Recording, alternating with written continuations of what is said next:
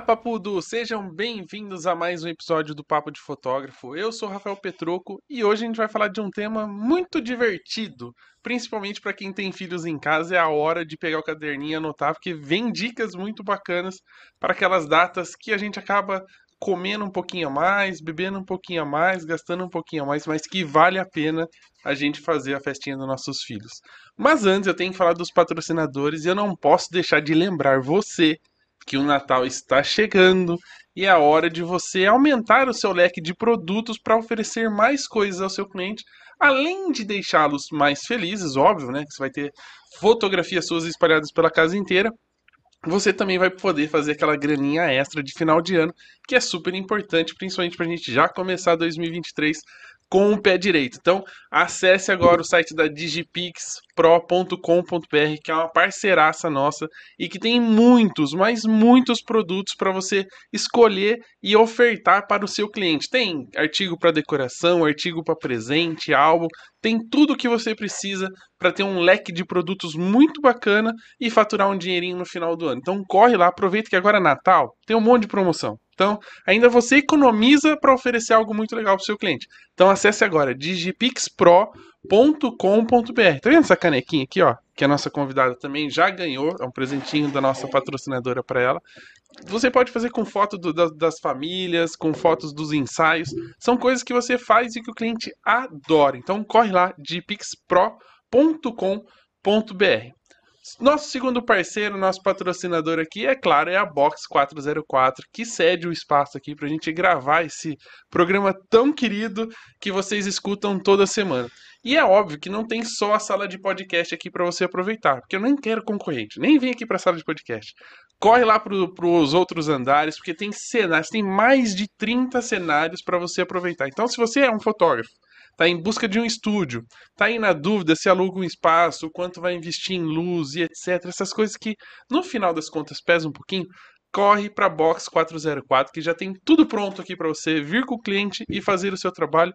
E o mais legal de tudo é que no mesmo espaço você tem várias opções e consegue diversificar o seu trabalho. Né? Pode atender é, ensaios mais divertidos, mais minimalistas. Você pode fazer de tudo aqui na Box 404. Então eu recomendo, vá no Instagram da Box, conheça todos os ambientes e venha para cá fazer um ensaio que vale muito, muito, muito, muito a pena. E eu falo para você, se você falar que veio pelo papo de fotógrafo, tenho certeza que o Edgar e o Paulo vão fazer uma condição especial para você aproveitar tudo isso daqui. Eu tô pensando, Edgar, que acho que até eu vou fazer um ensaio meu aqui, viu? Até fazer um ensaio sensual naquela banheira. Será que rola? Não, melhor não. Deixa aqui, deixa para as pessoas saberem fazer. Então corre aqui para box, corre lá no Instagram para conhecer esse espaço incrível. Vamos falar então do mais importante, do tema do bate-papo de hoje, festa infantil. Vamos falar de tudo. E se você tiver uma pergunta, estiver acompanhando a gente ao vivo, manda a sua pergunta aí no chat, que no finalzinho do bate-papo a gente vai sentar aqui, responder, fazer um ping-pong, colocar todas as questões a limpo para ninguém ficar com dúvida nenhuma.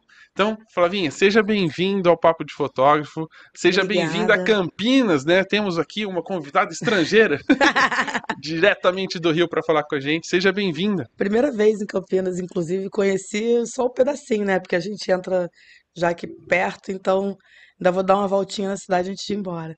Mas obrigada, feliz a beça de estar aqui. A gente recebeu o Rafa lá no Rio há pouco tempo, se conheceu pessoalmente, que gente, eu já acompanho o trabalho dele já há muito tempo. E estou feliz de vir aqui falar um pouquinho do meu nicho de trabalho, que eu sou tão apaixonada, que eu amo tanto fazer. É, inclusive, quero aproveitar a oportunidade aqui, né, para quem não, não acompanhou essa essa aventura até o Rio de Janeiro. Eu tive a oportunidade de palestrar lá no Rio, num evento que a Flávia organiza, e a gente vai falar dele mais pro finalzinho. Com certeza. E foi um prazer, foi muito legal compartilhar com a galera lá. Acho que foi, de uma certa forma, divertido também. Divertido. A, a palestra para a gente falar um pouquinho das redes sociais. Obrigado pelo convite, foi, foi um prazer. A gente Fico muito, muito honrado. A gente que agradece ter aceitado. Acho que foi pro Trocando Ideias e para a galera que estava presente um momento muito especial. Acho que é comentado até hoje, né? Então, eu acho que foi bom. Que então, bom. Vamos repetir. Vamos repetir. Estou à disposição. É só chamar que eu já vou. Flavinha, para começar o bate-papo, nessa nova nesse novo formato, digamos assim, a gente sempre traz uma foto do convidado, né? E ele quem escolhe. Se é uma foto profissional, pessoal. Você mandou as suas fotos, disse que estava em dúvida em qual delas deveria mandar. Mas a gente vai colocar aqui na tela. Eu queria que você contasse um pouquinho da história por detrás dessas imagens, para a gente poder entender uh, a importância que essa imagem, essa fotografia tem na sua, na sua vida. É, primeiro, assim, eu pensei em talvez mandar uma foto de trabalho, mas depois eu falei assim, eu queria ter mandado, na verdade, uma foto antiga com a minha família, né? Minha mãe, meu pai, minha irmã, uma coisa meu bem pequenininha, porque me traz memórias incríveis e eu, para mim, é muito importante ter essas fotos e às vezes acessá-las, porque elas me trazem memórias que, né? Elas, elas captam memórias aqui que estão guardadas e que elas despertam e trazem uma saudade gostosa. Mas eu aproveitei dessa vez para trazer um ensaio, uma foto de um ensaio é, recente que eu fiz com a minha família, que na verdade é meu como eu falo, meu grande tesouro, assim, eu tenho uma relação de 22 anos com o Ricardo, que é o meu marido, e sou mãe do João e da Clara, e por eles, acho que eu estou na fotografia infantil, do, nesse mundo infantil, por eles, e eu, eu acho que hoje posso me dizer especialista de festas em festas infantis por por conta do know-how que as festas deles me deram, o quanto meus filhos curtem e, e e valorizam esse momento, né? Quanto é importante para nossa família esses momentos. Então, é, eu escolhi essa foto porque foi muito representativa. E eu falei para você, né? Esse ensaio eu fiz no meio da pandemia. Eu ontem tive com a Carol Pires, que é uma, uma colega aqui de São Paulo que eu é, admiro muito. É importada também. Ela também é importada. Na verdade, Rio. ela é carioca, é, mas ela mora agora aqui em São Paulo. E ela tem um vídeo onde ela fala que, é, que me tocou muito, foi um, um dos vídeos que me chamou a atenção pro trabalho dela, em que ela fala que as pessoas esperam muito, né, pra, ai, tô gorda, ai, tô não sei o quê, ai, tô irritada, tô mal-humorada, ai, tô feia, para fazer esse tipo de material, para fazer um ensaio de família. Ou um pró próprio ensaio de si mesmo, enfim. E eu, eu demorei muito tempo para isso. Eu era uma pessoa que estava assim, ah, eu tô gorda, eu tô feia, não sei o quê, nananã, e passei anos sem registrar a minha família só registrava em festa, porque eu nunca deixei de fazer festa, então todo ano eu tinha aqueles registros da festa. Mas o ensaio da Dos gente. marcos, que... né? Assim, não tinham entre linhas, tinha é, só os marcos. Porque o ensaio, assim, apesar de estar num lugar bonito ali, quem está em voga é a gente. A, a, o objetivo ali, né? O foco total somos nós e. Enfim, quando eu recebi esse ensaio, quando eu recebi essas fotos, que foi feita pela Cris Monteiro e pelo Diogo Estrela, que são colegas que eu admiro muito, são amigos meus lá do Rio, tem um trabalho maravilhoso. Eu recebi, eu estava dirigindo, aí eu abri, né? Não, não não façam coisas, não façam isso, não façam por favor. E eu tava no meio da Avenida das Américas, de repente meu olho encheu de água, assim, eu comecei a chorar, que eu falei, cara, como minha família é linda, como eu sou linda, como meus filhos, né, como que eu construía é maravilhoso. Então, acho que a, a gente está nesse mundo tem com algum propósito. Eu sou muito feliz pela família que eu tenho. Eu fui uma criança muito amada. Eu tinha uma família muito bacana, estruturada. Tenho, né? Meus pais se foram. É, meu pai foi há pouco tempo, agora tem menos de um mês. Minha mãe tem um ano. Mas, assim, fui, cresci, cresci, é, cresci com muito amor de avós, de família é, pequena, mas ao mesmo tempo rodeada de amigos. Valorizo muito os meus amigos. Eu criei uma família em volta de mim mas a minha essência está aí. Essa aí é minha grande obra de arte. Clicada pela Cris Monteiro e pelo Diogo Estrela, mas é a minha obra de arte.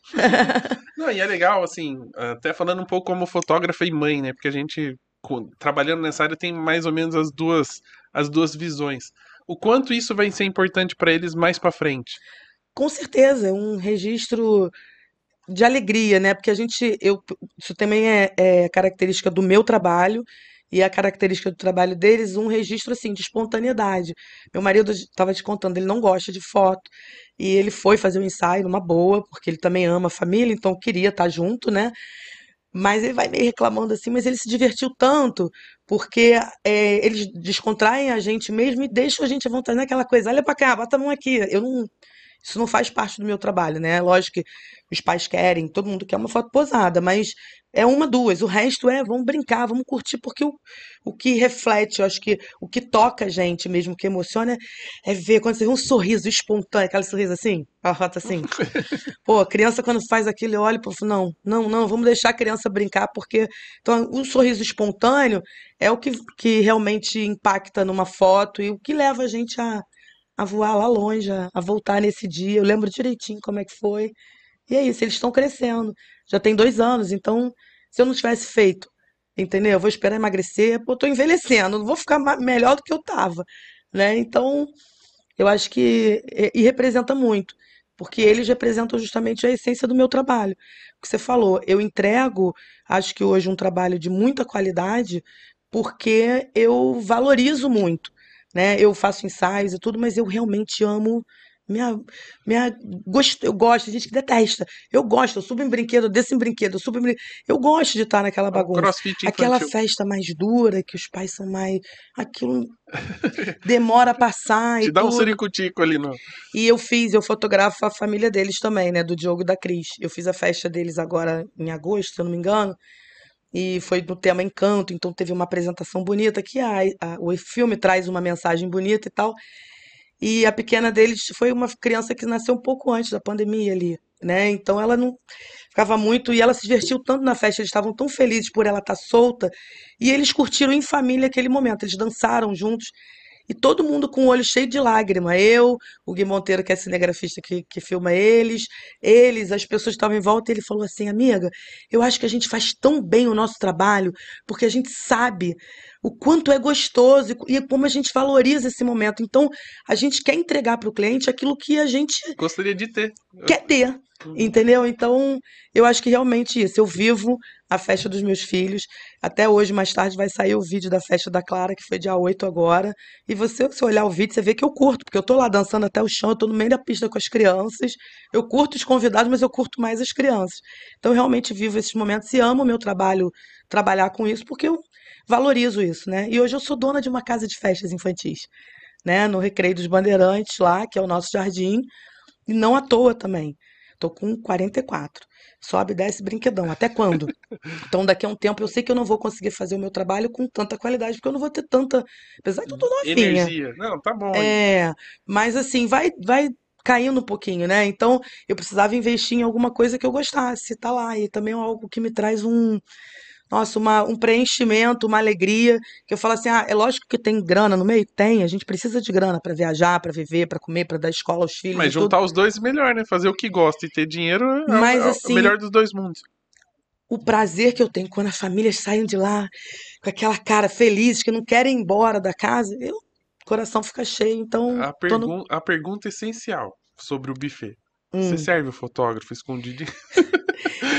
O nosso Jardim Festas tem um cantinho para os fotógrafos, que onde tem inclusive quadrinhos bonitinhos falando de valorizar o seu fotógrafo. Agora esse cantinho saiu do lugar porque a gente precisou fazer uma, um ajuste no painel e agora vai ter um, Um um espação. pro não, vai ter uma, um pa- paredão com uma pintura. de- Aguardem. É, é um lugar onde o- é a primeira coisa que eu falo, se eles não te servirem, pode dar uma banda. Pra, pra cair, pra sujar o chão, é porque assim, não sei por que isso, né? A gente tá ali trabalhando, a gente não come como um convidado, não paro pra comer. Gente comer alguma coisa, beber alguma coisa. Às vezes a gente sai de um evento para o outro. Eu que trabalho com infantil faço às vezes dois, às vezes três eventos num dia. Faz um batizado de manhã, aí vai para uma festa infantil, depois de meio-dia às quatro, aí depois de Seis seis às dez. Cara, não dá tempo de comer, de se alimentar bem. Então, mas muitos buffets lá no Rio já têm mudado a postura e Aqui em Campinas, pelo menos os que eu tenho feito, tem, assim, tem um cuidado com a gente, sabe? Cuidam direitinho, até mesmo porque depois eles ah, acabam usando algum, parte do nosso trabalho, né? As fotografias, eh, isso é uma, é uma troca entre os dois. Mas eu queria, só pra gente não fugir muito, falando um pouquinho disso daqui, e aí você comentou uma coisa que logo me veio na cabeça, né? A gente tava falando em off. Ah, ai, hoje a gente quase não tira foto porque eu fico preocupado. Uma hora eu tô gordo, uma hora eu tô não sei o quê. Ou não dá tempo mesmo no dia a dia, na correria, da gente se programar para fazer um ensaio. E é engraçado que hoje, que a gente tem um acesso muito mais fácil à fotografia, Sim. a gente fotografa menos do que os nossos pais fotografavam a gente na época do filme. Porque assim, tem fotos assim, de momentos nada a ver. Assim, você tá em casa, tá- você tá folheando um álbum antigo, assim, você fala, nossa, mas pai, que dia que era esse? Era aniversário de quem? Ele fala, não, eu não era tenho. aniversário de ninguém. Eu tava com a câmera, tirei uma foto. E a gente tem muito disso pra quem é da época do filme, quem, quem nasceu nessa época. E hoje em dia a gente fica esperando o momento, o melhor momento, ou o momento mais apropriado pra fazer os registros, né? É isso, eu, tenho, eu falei no começo daquela memória que vem lá, eu tenho uma, uma foto que era no, na casa, no apartamento que eu morava até 10 anos de idade, eu devia ter ali uns 3, 4, e eu tô de pijama, com, roupa, com óculos de médico, aqueles de plástico que tinha, né, com, com estetoscópio, e meus primos por parte de pai, que eu hoje em dia quase nem vejo, e é, eu, eu me lembro do dia que eu jamais poderia lembrar, porque eu devia ter 3, 4 anos, se não fosse aquela foto. Aí me vem algumas cenas do dia, né, aquela foto e mais algumas outras que tem, me levam lá para aquele dia. Era uma foto nada a ver. Que era alguém que tirou, eu estava no sofá fazendo, não estava olhando para foto, nada disso. E a gente tirava, né, aquelas câmeras que tinha que virar o passar o coisa para passar o filme, era a gente mesmo que passava o rolo de filme. Eu não só, sou dessa época como eu comecei a trabalhar na época do rolo ainda. Tem 15 anos de fotografia que eu faço agora em outubro. O primeiro trabalho que eu fiz foi com câmera. Com filme. Com filme. Vamos falar então um pouquinho de como é que você entrou na fotografia. Conta essa história pra gente. Então, eu sou jornalista, né? Eu fazia faculdade de comunicação, primeiro no Rio, é, na faixa, e aí, quando eu casei, meu marido passou por um concurso em Salvador, aí a gente casou e foi para lá. E aí eu terminei na FTC em Salvador, e eu tive que repetir a matéria de fotografia. Primeiro eu me apaixonei ali na faixa, que era uma matéria com aquele tempo curtinho, sabe? É, era uma, um, uma aula só por semana. E aí eu conheci o Lauro Alonso, que era um professor fotógrafo lá, que era é, primo da Cláudia Alonso, que é dono da, da, da Hélio Alonso, que é a faixa, e nós éramos amigas, então a gente acabava se encontrando fora dali, eu acabei encontrando o Lauro, e aí eu sugava ele, eu perguntava e tal. Quando eu cheguei na FTC, o curso era muito mais completo, e eu fiquei louca dentro de um laboratório. Eu coisa de revelar e tal. E eu comecei a fotografar. Comprei uma câmera, já tinha comprado uma câmera já, na, não, no início da faculdade. Só que fotografava árvore, a gente viajava muito, a gente ia para. Eu era apaixonada por árvore mesmo. É, eu ia muito para interior de Minas, São Tomé das Letras, Santa Rita de Jacutinga, vai pro, sabe, lugar de mato. A gente sempre, meu marido e eu, a gente sempre gostou de acampar. E eu levava a câmera nessas trips aí. Às vezes eu gastava três, três filmes numa, numa viagem, mas pouco fotografava pessoas. Isso foi surgindo aos poucos. Quando eu terminei a faculdade de jornalismo, eu trabalhava na indústria farmacêutica, tinha nada a ver, então eu não conseguia largar o salário que eu tinha na indústria com inúmeros benefícios para fazer uma, um estágio de 300 reais já casada, já com conta para pagar e tal, não dava. E o meu, meu trabalho de conclusão de curso foi em fotografia. E Comecei a, a ir para um evento, fotografava umas fotos, comecei a fazer umas fotos de amigos e comecei a fotografar alguns eventos. Aí a primeira festa foi a da minha sobrinha, que faz 16 anos agora, que é, ela é filha da, da irmã do meu marido, da Malu.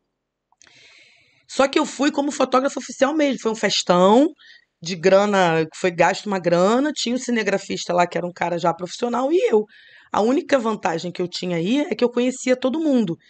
Então eu não cheguei, né, sem, sem conhecer ninguém. Eu, eu tinha feito alguns cursos já de, de técnica mesmo fotográfica, mas não existe, não existe até hoje assim, um curso que te prepare para evento.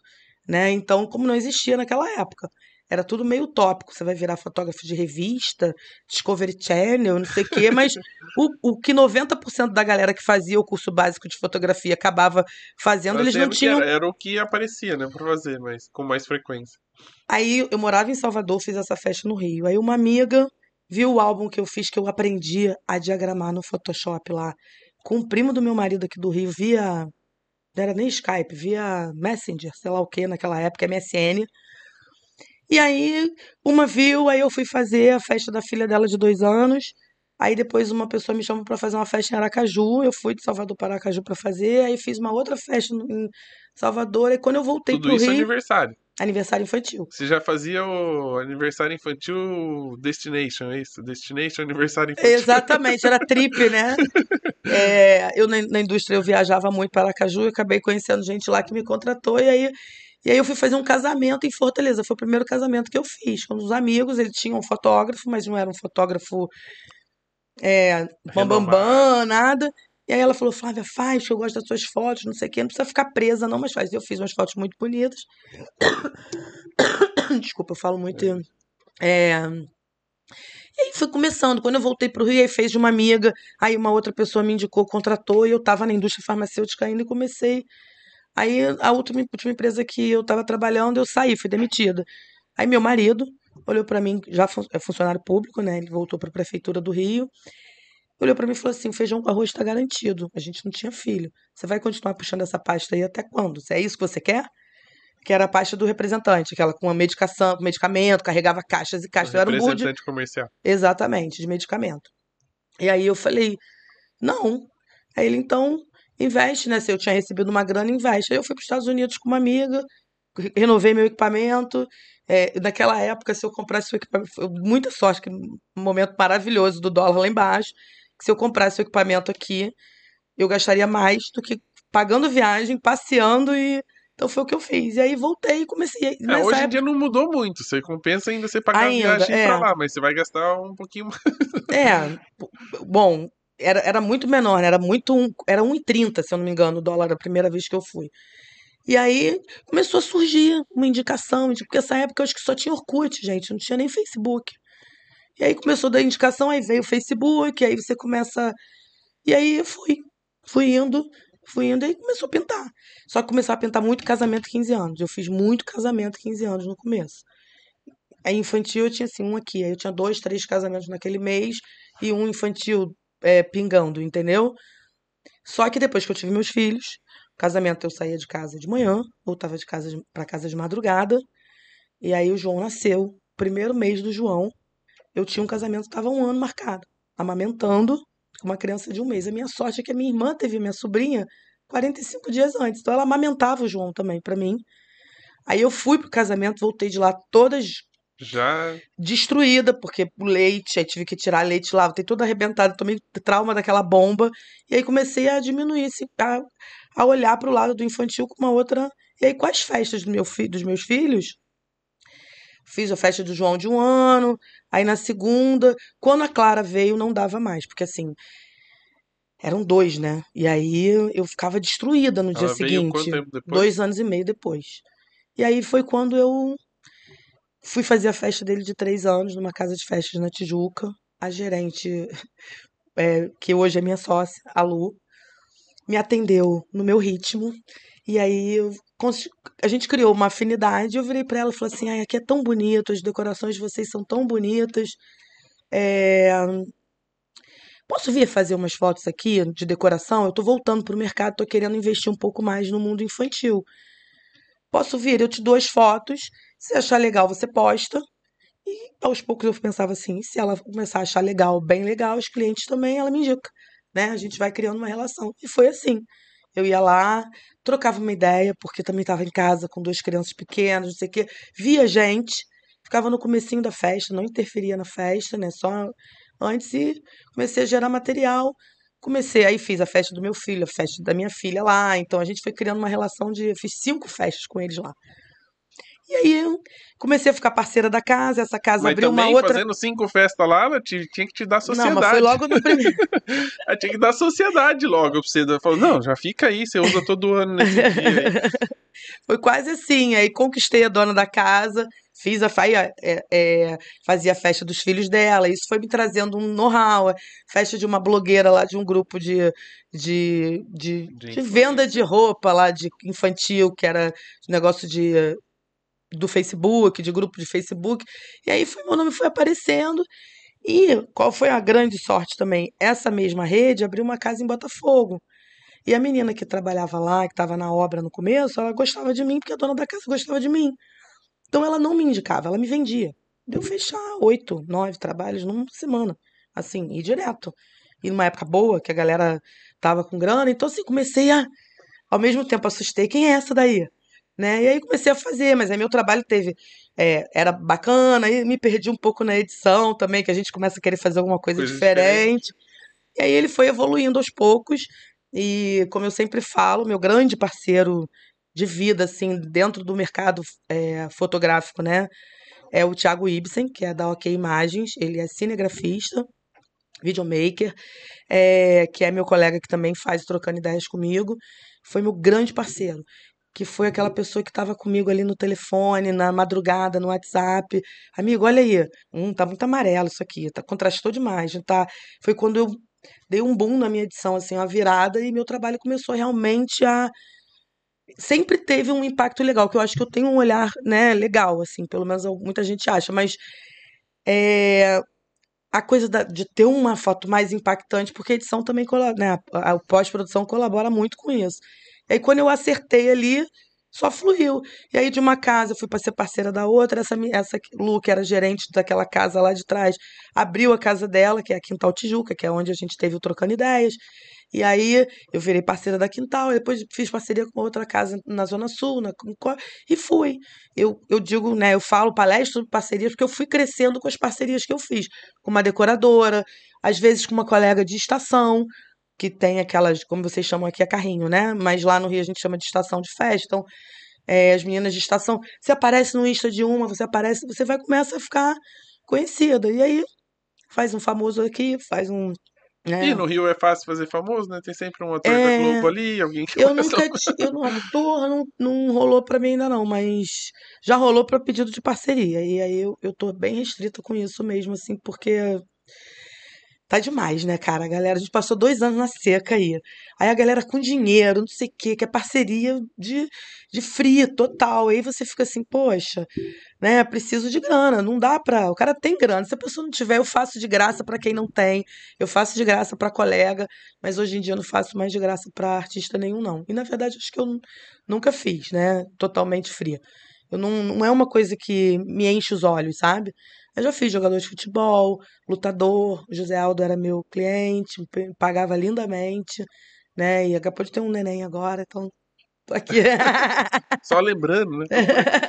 Não, e é legal falar, porque eu acho que é uma coisa que acontece muito, né? Blogueira, falar... jogador de futebol, tem alguns. É, falando um pouquinho do mercado. É óbvio, você começou num, num período, digamos assim, que talvez a fotografia infantil de aniversário não fosse tão reconhecida como é hoje. No sentido, assim, Hoje em dia a gente vê super produções, né, de, de pessoas que realmente investem nesse mercado, decoradoras, tem, tem espaços. Festas enormes, assim, gigantescas. Né? Você falou até na chamada de que custo maiores até de que casamentos, dependendo do casamento, sim. Uhum. É, a galera produz hoje grandes eventos. E tem muita gente que entra por esse mercado, porque de uma certa forma, num, de um modo geral, a gente pensando assim, e conhecendo um pouco do mercado, é um mercado ainda marginalizado. Digamos assim, as pessoas dão muito mais valor ao preço, elas contratam muito mais os profissionais por preço do que por qualidade do trabalho. Pensando um pouquinho no seu histórico e conhecendo um pouquinho do mercado, para quem vai começar e está pensando em começar nessa hora, que dica você daria para a pessoa já ir se preparando para superar essa questão do preço e começar a mostrar qualidade e conseguir clientes que, que valorizem o trabalho dele, o olhar dele? É, assim, eu, se a pessoa já é fotógrafo, né, ou está começando na fotografia e quer investir na, no, no universo de festas infantis, primeiro ela tem que ser, tem que ser uma pessoa descontraída, não dá para ter muita timidez, não dá para ter muito, né? Você precisa se comunicar.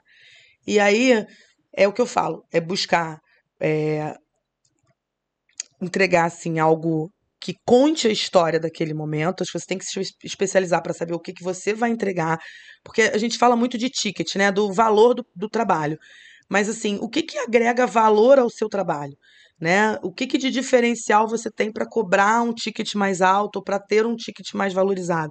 Também não é, cara, porque a gente vê muita coisa assim de material de, foto, de fotografia infantil que a pessoa, ah, eu agora sou fotógrafo, vou lá, procure primeiro se especializar, entender o que é, é que, que deve ser entregue naquele trabalho, né? O que que um, um cliente de fotografia de uma mãe, uma mãe, uma família quer receber? Muitas vezes a mãe não nem consegue ver a festa por completo, não consegue reparar se o filho está brincando ou não. Então você tem que pegar momentos não só que a mãe esteja ali, você tem que pegar momentos que da festa acontecendo. Principalmente tra... quando ela não está ali. Exatamente. Né? O meu trabalho tem muito essa coisa do, do, do espontâneo, então do que está acontecendo da festa. Eu tenho que contar a história da festa.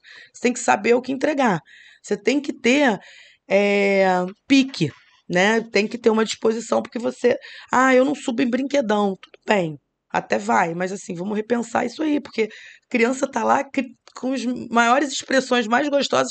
Hoje em dia as casas têm uns, têm uns redários, né? Como tem lá na minha, uns brinquedos assim, que são legais e que a gente sobe numa boa, e que dá até para se divertir, caramba, né? E, mas assim, é, comunicar a sua fotografia tem que se comunicar com a mãe, tem que impactar a mãe. Então você tem que mostrar algo que, que te impacta mais? Teu filho ali, parado, ou numa foto assim? Não. Quando você recebe uma foto do teu filho sorrindo, é, sabe, de uma expressão bacana, aquilo te ganha. Então, enfim, o que você me fez uma pergunta de qual é a dica para quem está ingressando nesse mercado. É, porque né? a gente vai ver muita gente entrando realmente porque é o mercado mais fácil de entrar, porque as pessoas Sim. não estão muito. ah, não estão muito preocupadas com a qualidade, digamos assim, com um olhar diferente, com uma foto criativa, elas estão é- preocupadas com o preço e ter alguém para registrar. que é muito louco, né? Porque hoje em dia você vê uma festa infantil, ela não sai por menos de 10 mil reais. Assim, não vamos dizer dentro de uma casa de festas, como vocês chamam aqui, buffet infantil, né? Uhum. Que lá a gente chama de casa de festa. Então, numa casa de festa, você não faz uma festa, até faz um buffet mais sim, uma casa mais É, mas simples você e vai tal, gastar mas o quê? 30, 40 reais por cabeça, no mais barato É possível. isso. Você vai por 50, 60 pessoas. aí é- você não quer gastar com a fotografia. Mas o que eu falo, o que que fica da festa? Tudo vai embora, por algum lugar. Né? A festa acaba, as luzes se apagam, o balão vai ser estourado, o painel vai ser desmontado, o bolo vai ser comido, tudo vai embora durante aquela semana. A emoção que você viveu e as imagens que você vai receber. Então, assim, ah, ah, pagou uma fortuna numa. Tem gente que investe 25 mil, 30 mil numa decoração ou mais. Mas não quer pagar um 1.800 reais, 1.500 reais num fotógrafo. E aí eu falo assim, como? Né? Tira um meia dúzia de negocinho ali, tira um pedaço da decoração e paga o fotógrafo. Porque é o que vai ficar para sua pra vida. Então, assim, você tem que primeiro é, se é, estudar, tá? Porque também não adianta, ah, eu, eu sou foda, ah, vou cobrar aqui porque eu faço festa infantil e entregar um trabalho porcaria. Então, você tem que estudar, entender o que o que teu cliente espera, se movimentar e conhecer esse mercado, se comunicar com esse mercado, que eu acho que me facilita. Tem muita mãe que, que é minha cliente que, ah, você me indica alguém de doce? Ah, casa de festa tal. Então você vai conhecer. Se você não é mãe, como tem muitos colegas que trabalham, ainda não são mães, mas elas vão tentando vivenciar aquilo ali, né? Ou estudar sobre aquilo ali para entender aquele mercado. A expectativa de uma mãe é diferente. Como eu falei, é, você mesmo fala sobre isso, né? Que é muito mais do que fotografar ou de registrar o momento. É a conexão que a gente cria com o cliente, né? Com as pessoas. A gente cria conexões com pessoas e conhece histórias tão bacanas. Tem muitas mães é, que, que hoje estão na terceira, só tiveram um filho na quinta tentativa de uma gestação. Então tem muitas histórias atrás daquela festa, né? Então você tentar se conectar e tentar entrar naquele mundo, que aí você consegue fazer um trabalho bacana. E aí a comunicação vem de você mandar o seu trabalho para casa de festas. Ah, mas a casa de festas não vê, gente. Em 10 que você vai mandar, se uma vê, tá bom. Ela vai ver, vai postar, seu trabalho começa a aparecer. E mandar o seu coisa pro cara do personagem que teve na festa, pra decoradora, marcar, né? Você fazer esse contato. E aí você vai começando a criar conexões dentro daquele meio. E aí, aos poucos, você vai conseguindo galgar. E sempre buscando um workshop, um colega que possa te ajudar. O objetivo do Trocando Ideias foi reunir as pessoas mesmo para que as pessoas possam se ajudar ali. Né? O nosso grupo hoje é super ativo e pergunta sobre equipamento, pergunta sobre isso, dica de lugar, dica, dica. As pessoas trocam. Hoje existe essa possibilidade. Quando eu comecei, não tinha isso. Eu entrei. A minha, como eu disse, a minha sorte é que eu fui fazer a festa primeiro da minha sobrinha, mas um mês depois eu estava numa festa que eu não conhecia ninguém. Mais ou menos já entendia, porque eu fiquei olhando o cinegrafista que estava trabalhando para ver mais ou menos o que ele ia fazendo também. Porque nessa época eu também não era mãe. Então eu não sabia o que tanto a, a mãe queria receber, né? E você vai aprendendo hoje com milhões de workshops disponíveis online, agora depois da pandemia, com presencial voltando. É, olhem trabalhos de pessoas que vocês admiram. Não é para copiar, mas é para se inspirar mesmo. Não tem nem problema, quer copiar uma foto, uma pose, isso, isso não é besteira, entendeu? Mas para se inspirar, porque aí você vai e procure um parceiro, alguém, uma pessoa para trocar, porque aquilo vai te. Alguém sincero, tá? Porque também tem que ser, né? Obrigada, Thiago Isso, porque ele sempre foi sincero comigo. Então, olha, tá um. Tá muito ruim. Tá amarelão. Abriu essa sombra aí que só Jesus. Não tá, não. Tá lavada essa foto. Falava mesmo na cara de pau, lógico, todo jeitinho, mas falava. Então, a gente só cresce mesmo com as críticas boas. Não É, tem que saber pra quem perguntar, né? Porque às vezes a pessoa quer o seu mal e você não sabe, e ela tá falando aquilo simplesmente pra você desistir do que você tá fazendo e não, não, não Mas- sair melhor do que ela. Mas eu acho que estudar. E aí, aos poucos, você chega com um ticket médio, e aí, conforme você agrega valor ao seu trabalho, você consegue crescer o seu ticket. E apesar de ser um ticket muito menor do que o casamento, você trabalha por quatro horas. Tá? E a festa infantil são no máximo quatro horas e meia mesmo. Você chega meia hora antes, começa já a fazer é, a decoração. 5, 6 horas, vai, pra você ter o tempo de fotografar tudo arrumadinho. Se for ficar até o final e a festa estender um pouquinho. Não chega aí. É, não, mas eu tô falando assim, porque aqui tem buffets em média que são 5 horas. Não, daí Se chegar um sim. pouquinho antes, um pouquinho depois. Tem festas estendidas. Lá, lá, lá as casas são geralmente com plano de quatro horas, mas tem eu mesmo faço festa de cinco. Então, as pessoas tem gente que faz festa de cinco horas, né? Eu, na verdade, hoje em dia eu tô fazendo festa de seis. Agora que eu sou a dona da casa, Você tá oferecendo o que tiver de hora, você tá passando pra frente. verdade. Mas assim, é... e o que vai fazendo você começar a ter clientes é você entregar um trabalho bom. Porque esse seu trabalho repercute, né? Nada do do que. A rede social é maravilhosa, mas uma indicação boca a boca ali de uma mãe para outra tem muito mais valor, porque a pessoa já vem sem se preocupar com quanto você vai cobrar. Não, e praticamente aniversário de criança, seu público-alvo está ali dentro, porque só vem mães, normalmente, né? A maioria dos convidados são com filhos. Sim. Tem filhos, ou tá grávida e vai, vai nascer. E é um momento onde eu vendo muito o meu trabalho, tá? Porque eu sou comunicativa, então eu não tô ali só para fazer foto do aniversariante. Eu faço foto das outras crianças também. Tá- Tanta criança linda, tanta criança se divertindo, senão a pessoa só recebe também uma coisa muito repetitiva. Quando as crianças estão junto com, com o aniversariante, que é o meu, meu alvo principal, mas fotografo, converso com as outras mães, mostra foto, aquela, né? E você vai conquistando ali, você sendo legal, a pessoa vê você, meio que enlouquece, né? De me ver subindo, porque eu subo muito rápido mesmo aquilo. Ontem eu subi na dinâmica lá do, do coisa, eu falei, tem que ir no lugar mais alto. Aí todo mundo subiu na cadeira, eu olhei pro brinquedão, eu falei, é lá que eu vou. Aí fui pro teto. Entendeu? Eu subi em dois, em menos, menos de um minuto eu tava lá em cima. Então, assim, é- isso vai, a mãe vê que você tá indo atrás do filho, e aquilo é onde muitas vezes eu me vendo, entendeu? É, na própria festa. Aí quando você manda o link, manda foto de várias crianças que a mãe manda no grupo da escola, que a outra mãe vê foto do filho dela, linda, se a foto estiver bonita, maravilhoso. A gente vai fazendo muitos meios para você criar novas oportunidades de trabalho, Não, e entendeu? o que é uma coisa também muito importante, que às vezes a gente fala muito de redes sociais, né? Ah, precisa divulgar, precisa usar o Instagram, precisa produzir conteúdo, etc e tal. Só que a gente acaba esquecendo do mais importante, né? O, o Fábio Laub que fala muito disso, de pessoas compram pessoas. Exatamente. Não adianta você fazer tudo certinho nas redes sociais, usar estrategicamente os posts, saber se comunicar ali, se no dia do evento você não se envolve com as pessoas que estão ali.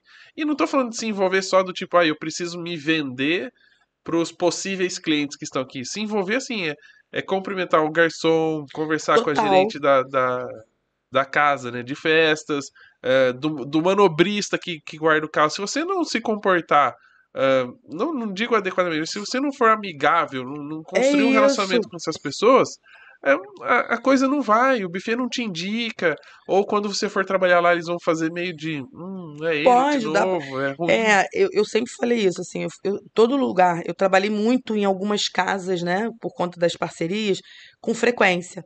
É, uma casa na Tijuca, outra em Botafogo, a de Botafogo até fechou, mas eu chegava lá, tinha co- coisinha separada, às vezes eu ia voltava com um potinho de batata ba- de eu amava caldinho de batata baroa, a tia da cozinha mandava pra mim, porque eu sempre era todo mundo, é o do da portaria, o menino do brinquedo, cara, o animador que me ajudava sempre, né? Os animadores geralmente são bacanas e quando a gente tem uma boa relação com eles, cara, tu fica ali só clicando, porque o cara acaba fazendo o, o, o trabalho da interação com a criança por você.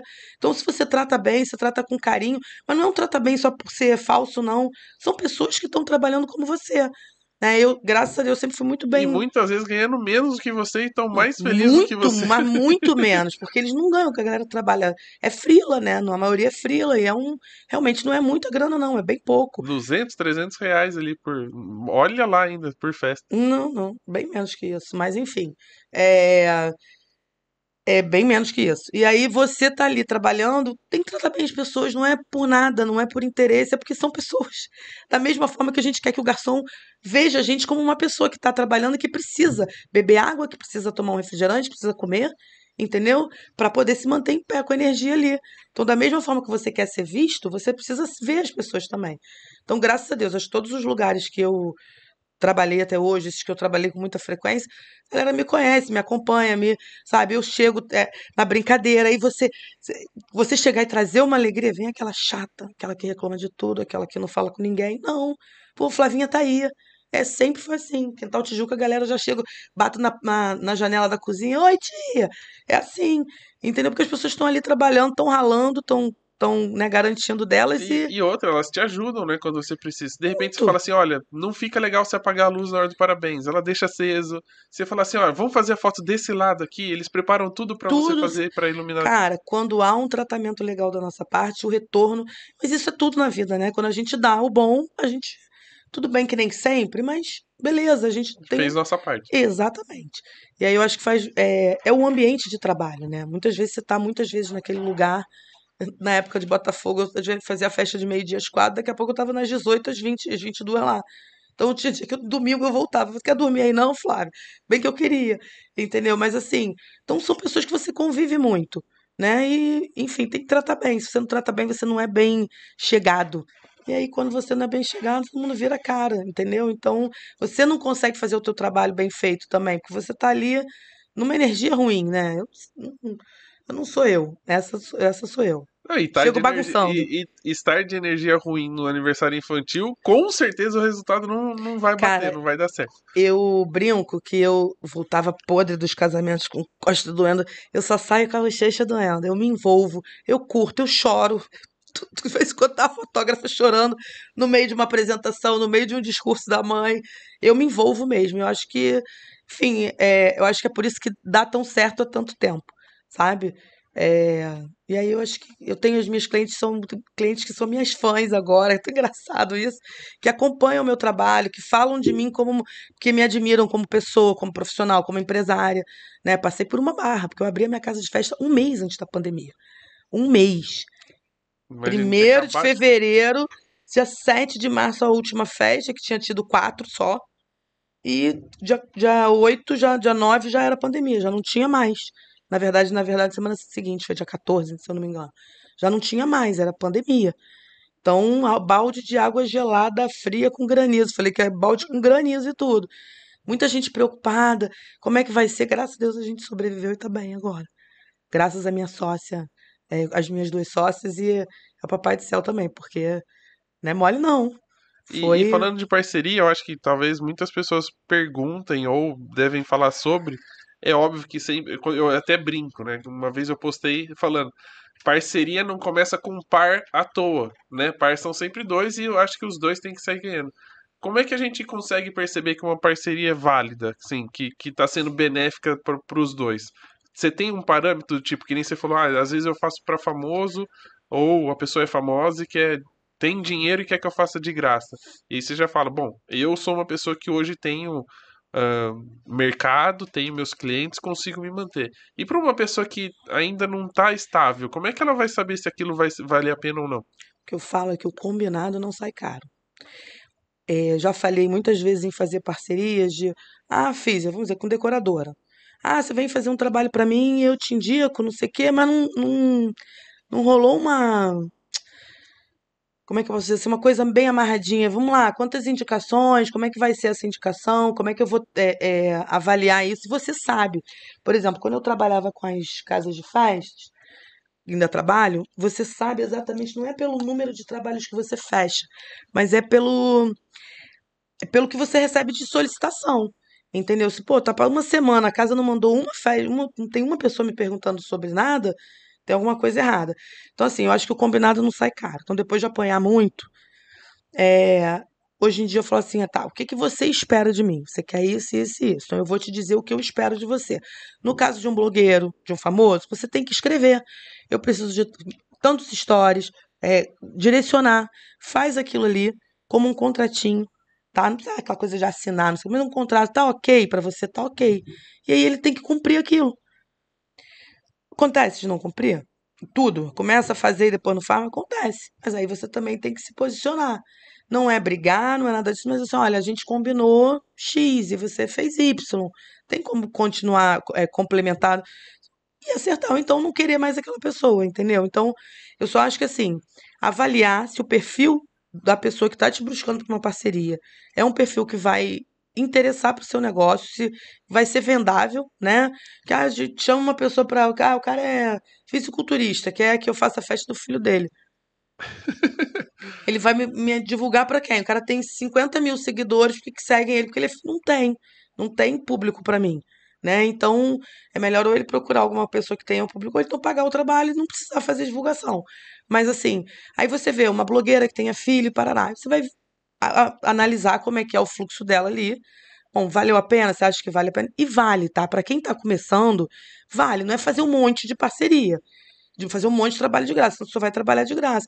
Mas se você conseguir uma abertura para conseguir um ator, uma atriz, ou um jogador de futebol, ou um, um, que tenha uma repercussão bacana, né? Uma figura pública que tenha uma repercussão bacana, vale. Agora tem que deixar alinhado porque senão você vai sofrer depois e depois tu não vai brigar com a pessoa. Se começar a brigar, a pessoa ainda te expõe lá no, no Instagram, diz, ai, fotógrafa chata, entendeu? De... Então, assim, eu acho que o ideal, é, para mim a frase é essa, a, a, parceria ela tem que ser uma via de mão dupla. Tem, ah, eu fazia parceria com as casas de festa. Vamos lá, o que, que eu dava para as casas de festa?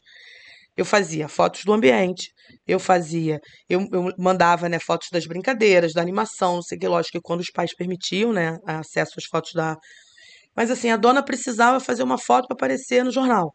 Eu ia lá, duas horas da tarde na quarta-feira, fazia a foto dela. Ah, não, não, não, a festa dos filhos dela. Eu dava para ela, entendeu? Então, assim, você busca uma forma de você retribuir. E como é que você mensura? Pô, tá chegando orçamento. Tá chegando o pedido de orçamento. Quando você vê que aquilo diminui, não é mais legal. Né? Chegou um momento que uma das, das minhas parcerias começou a querer trachar o meu trabalho é, assim, ah, você tem que dar 10%. Aí eu avaliei e falei, não, porque eu indico muita coisa para lá também. Já levei muitos clientes para lá, às vezes eu vendo festa, conversando com a pessoa na, na porque aqui é muito legal, não sei o que, não, não, é. Aí acho que eu, então assim, passo, passava o telefone de escritório, vendia festa também para eles. Então, é, e querendo ou não, o visual da festa importa, né? Se a gente, se a pessoa olha, por exemplo, você entregou as fotos pro buffet, uh, o buffet postou, e ficou bonita a foto, a pessoa que tá olhando ela fala, pô, nossa, o lugar é legal, mas ele tá avaliando pela sua imagem, ou seja, Exatamente. é uma indicação indireta sua. E a gente sabe que a diferença de um, uma foto de ambiente no celular ali feito por uma pessoa leiga e uma, uma foto feita profissional, ela é muito mais vendável, né? Ontem eu estava participando do curso da Dani e falando para decoradoras, tudo tava falando assim, cara, tem gente que é de confeitaria e tal. O que que vende o seu trabalho? Fala aí, você que faz doce, você que faz bolo, você que faz, é, que é dono de casa de festa, que é decorador, o que vende? A imagem. A imagem. Você só consegue vender o seu trabalho se você tiver uma imagem para mostrar. Aí eu fiz a festa da fulaninha de tal, posso ver? Ah, não tem foto. Ou então só tem uma foto de celular. Ou do tema, né? Que ah, eu, é do tema tal. Eu digo que a gente ou derruba ou a gente levanta uma decoração, né? Então, às vezes, tem decoração pequenininha que você faz uma foto tão bonita que você valoriza aquela decoração. Então, pro bolo, pro doce, todo mundo precisa ter uma boa imagem para vender cara que vende a caneca, o cara que vem, todo mundo precisa de imagem. Então valorizem os fotógrafos. Não, o que eu falo, acreditem os fotógrafos, não é marcar os fotógrafos, né? Então, assim, crie uma boa relação para que você possa, de repente, indicar o fotógrafo para o teu cliente, ele está sempre podendo fazer algo por você. Flávia, você faz fotos de decoração só? Vou lá fazer só. Não faço, mas eu às vezes faço para algumas fotógrafas parceiras, porque elas me indicam, elas precisam aquele de eu livre, eu posso ir lá fazer. A mãe não quis contratar, ok. Então a mãe contratou um outro fotógrafo que a decoradora não confia tanto. Mas é uma festa importante para ela. Você pode ir, Flávia? Posso. E vou com maior amor, maior carinho. Porque eu sei que eu vou ser retribuída depois. Entendeu? Então, eu acho que é, é, é muito bom para o trabalho você ter um, é, expandir as suas parcerias, entendeu? E como eu falei, não é só decorador e casa de festas. Eu tenho indicação, às vezes vem cliente dizendo que me viu na, na estação do crepe. Entendeu? Ah, eu conheci, eu vi seu trabalho porque a menina postou uma foto sua, postou você, a curiosidade, ela foi lá, clicou, viu, gostou do trabalho e me contratou. Entendeu? Me procurou para me contratar. Então, não é só. Você falou isso também no, no lá no, na nossa palestra, na, na, palestra lá do Trocando Ideias. Faz uma foto da menina do, da estação, você está divulgando, você está ajudando a ela, mas você tá, ela está ali, ela faz parte da festa. A mãe vai ficar feliz de receber, a menina vai ficar feliz de receber. e é bom para essa para estreitar essa parceria, né? Então, e a gente acha que não, mas vem indicação É, de vários gente, é lugares. tão, tão assim, é tão bobo. Eu vou, vou usar um exemplo meu mesmo, assim, de experiência pessoal, né, de que eu fiz.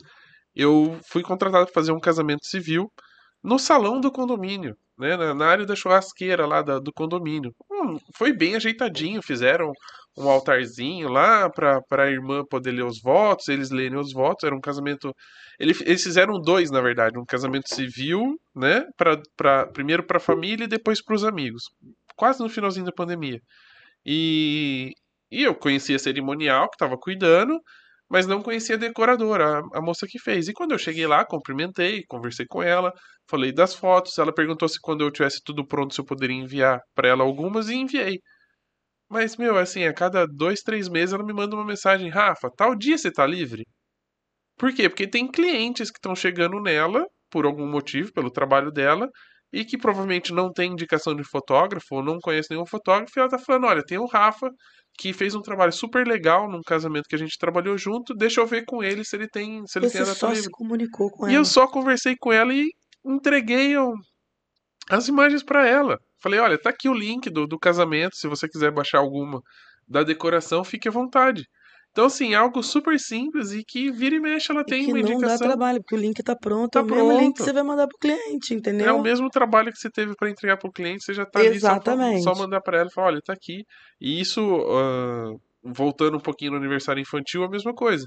Eu já fiz aniversários num espaço e que toda vez que eu termino o evento, mesmo quando não é para mim, é como freelance para alguém, ah, o pessoal do salão fala: Rafa, você tem cartão de visita?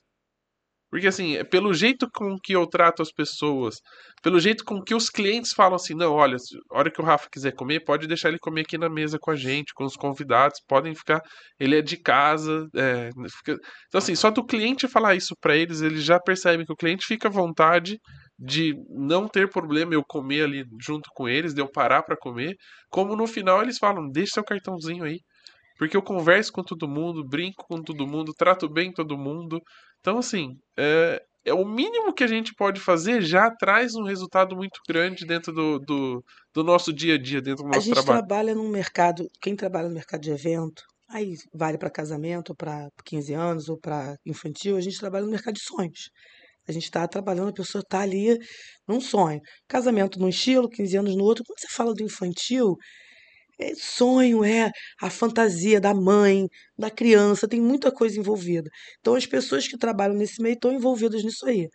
O que eu falo é assim, o que sucesso nessa área, você vai ter com várias coisas sendo, vários eh, vertentes de você mesmo sendo desenvolvido, porque a sua postura na festa conta muito. A pessoa que você é, no atendimento que você faz, na atenção que você dá mesmo. tem cliente que quer falar, tem cliente que te contrata ali rapidinho e não quer falar, mas, mas a, a forma com que você chega, com que você, com que você falou, você aborda as pessoas que estão trabalhando, você chega dando um bom, você chega fechado, não sei o quê, a própria mãe é estranha. Entendeu? Então, assim, você chega cumprimentando todo mundo, você circula bem entre os convidados, você é agradável com as pessoas, é agradável com o filho dela, tá tudo maravilhoso. Então, você, isso tudo vai fazendo, construindo a tua, a tua persona, né? O teu, teu negócio, na verdade. E aí, o trabalho de qualidade que é entregue depois, essa comuni- comunicação que você faz com as outras pessoas do mercado que estavam envolvidas naquele evento.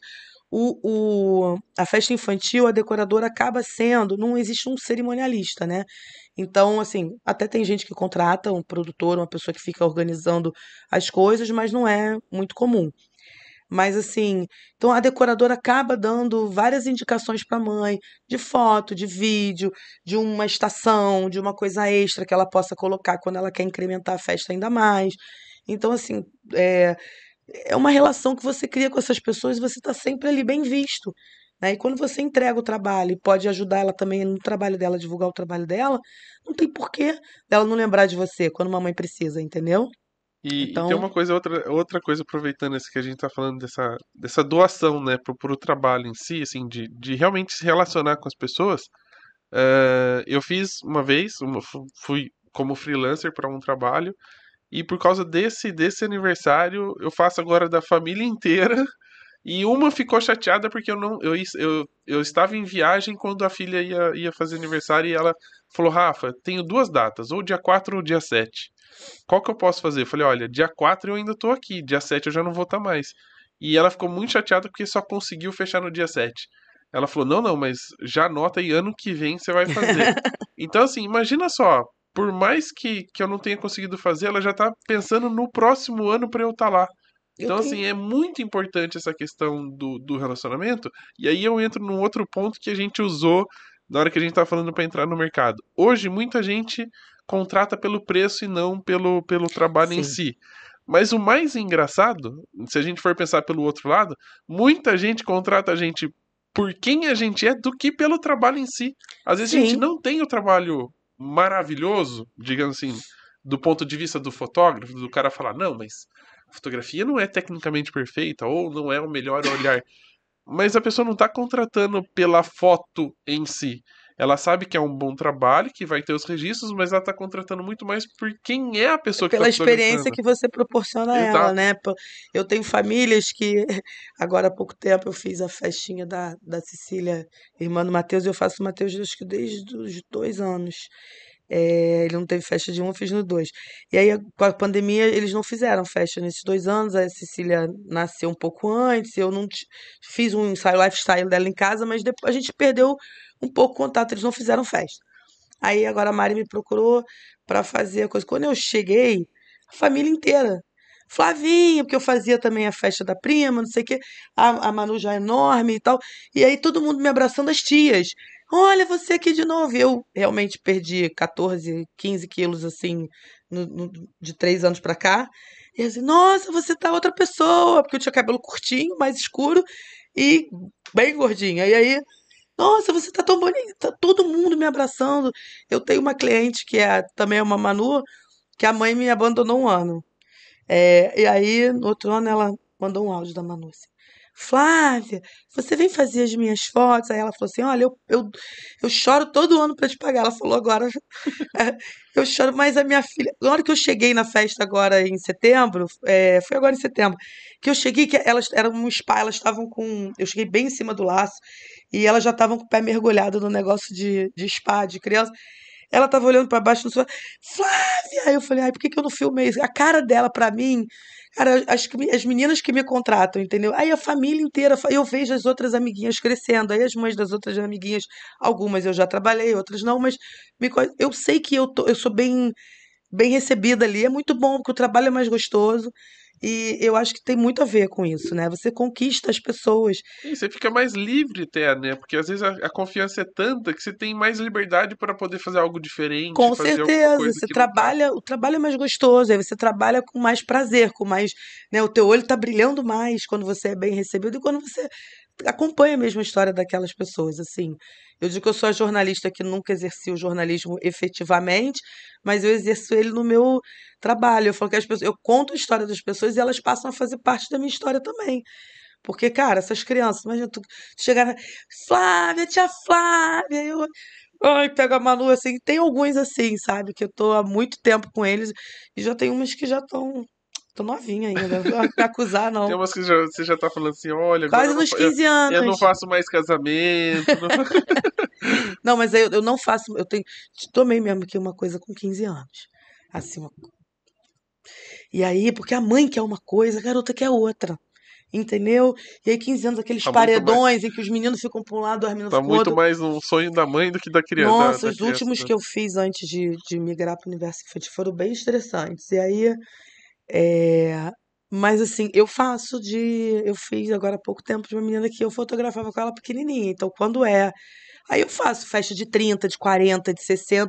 Muitas famílias, que aí vai fazer a festa da mãe, a festa da tia. E aí eu vou, e eu conhecendo a família inteira, eu danço junto. Quando tu vê, tá a Flávia lá com a câmera, pá, pá, pá, no chão, dançando junto com a. Danço, lógico, sem. Eu, eu me envolvo com a festa sem ser invasiva, tá? E aí isso também é um tem que ter um. É um. É, é, é muito importante. Você tá ali trabalhando. Não vou sentar e tomar um chopp com ninguém. Ah, pode. Não, não posso beber. Eu não bebo fé, pelo amor de Deus. Eu não gosto de beber mesmo, mas. É. Não faz isso. Se for uma Coca-Cola, você até pensa Não, Coca-Cola eu bebo bastante. você até pensa é, se vai ser. da Coquinha. Mas assim, essa coisa de, ah, vamos tomar uma cerveja, não para beber, ou começar também a tomar uma liberdade que não há. Entendeu? Você tá ali no papel de profissional, mas você tá também num momento de emoção, então você tem que se envolver. Isso também se for um poste assim, né? Já fala que eu não, eu não trabalho de preto, né? Aí ele, ah, você sempre aparece colorida no fundo do giro. Eu falei, mas festa infantil é o quê? Colorido. Se aparecer, vai aparecer um ponto preto ali atrás, ó. Eu vou vestida mesmo de criança. Eu tenho um monte de macacão é, com cara de criança, entendeu? Total estampa de criança. Eu gosto de trabalhar de macacão e sempre colorido. Isso é mim, meu estilo. E quando eu tô com a criança, eu procuro estar tá ali no, me envolvendo com ela, chamar a atenção dela também de outra forma. É, e o negócio da roupa é legal, assim, falando, porque, por exemplo, eu não fotografo de preto, mas também não vou de bermuda e camiseta. Vou é, sempre de uma calça jeans. Eu tento ser mais ou menos como se fosse um convidado. Uma calça jeans, uma é camiseta isso. polo. Até pra criança não assustar, não, não ver muita diferença do tipo, não, aquele ali é diferente, não, não tá tu muito. já tá com um canhão na mão, né? Ah, pra criança. Criança pequenininha, às vezes fica meio desconfiada com a cama. Tem umas que adoram de cara, mas tem umas que ficam um pouco. Se eu tiver todo de preto, toda séria, todo. Ah, não, eu vou vestido de criança mesmo. Aproveito para isso. Gente, eu falo, eu falo para as mães, né? Vamos subir no brinquedão, eu estimulo elas a subirem junto. Mas o que eu falei, olha só, tem coisa melhor do que a gente volta, a gente vira mãe e aí a gente volta a ter permissão, a licença poética de pular, não pula-pula, de não sem parecer ridícula, entendeu? Então, e aí eu faço, tem muita foto minha de mãe pendurada nos, nos redários, subindo e descendo brinquedão e brincando, porque eu estimulo mesmo elas irem. Então, eu aproveito também que eu estou numa festa infantil, que eu vivo esse universo infantil e para me sentir um pouquinho mais criança é, também. Eu só não falo que vou em todos os brinquedos, porque o meu tamanho às vezes não, não permite. Eu não consigo entrar. Tem coisa que dá pra passar. Aqueles dos túneis que as crianças vão subindo, depois vão passando. Pode esquecer que eu não passo no primeiro quadradinho de baixo. Mas que túnel? Aquele que faz assim? É, aqueles que tem as minhoquinhas que vai subindo, depois passa no. anda por ah, cima. Eu assim. Eu não passo, eu não passo no quadradinho, não consigo entrar assim, aí. Com a da altura. Vou né? ficar, vou ficar entalado, é. Então, eu, em alguns eu tenho que ficar um pouco afastado. Mas quando dá para aproveitar assim, eu, eu aproveito. E eu acho que o, o que me deixa feliz no final da festa, aonde eu saio tranquilo, do tipo assim, o que eu entregar. Uh, não que eu vá fazer um trabalho no relaxo, assim, Sim. nas coxas. Mas assim, que eu, que eu sei que eu fiz um bom trabalho é quando a mãe fala assim, Rafa, pega uma lembrancinha para sua filha, leva uns docinhos. Então, quando eu sinto que a mãe uh, se dispõe, nesse, nesse caso, de, ah, leva um docinho, leva uma lembrancinha, leva você isso sente aqui. que você foi. Quer dizer que aquele dia. Tá recebendo eu fiz, um carinho. Fui, fiz o, que eu, o, assim, o máximo que eu pude. Independente do resultado da sorte, porque eles não, não fizeram, assim, eles não viram ainda o resultado. Então, quando ela fala, leva lembram das minhas filhas, né? Porque muitas vezes a gente vai conversando no, no, durante o aniversário, e um mostra foto, outro mostra, e aí a hora que elas falam, não, leva, né? Pode pegar, ó, o pessoal separou para você salgadinho. O buffet outro dia eu fiquei, ah, aquele dia eu fiquei impressionado, assim, porque a hora que terminou a festa, estavam guardando tudo. Rafa, tá aqui, ó, duas marmitinhas para você levar para casa. E falei, caramba. A gente se sente tão. É um, às vezes é um gesto muito pequeno, né? Eu me lembro que há um tempo atrás, né, bem antes da pandemia, antes de eu ser dona de casa de festa, é, uma casa lá da Barra também. Eu estava fazendo uma festa de um, do, de um, da filha de um colega que é da área de personagens. Era uma festa que foi um um- uma parada da Disney mesmo. Tinha acho que 25 personagens da festa da, da Alice. E aí eu tava deitada no chão, os personagens em volta, assim, eu deitada no chão. E eu vi a dona da casa fazendo story meu, me marcando, falando da, sabe? É um carinho.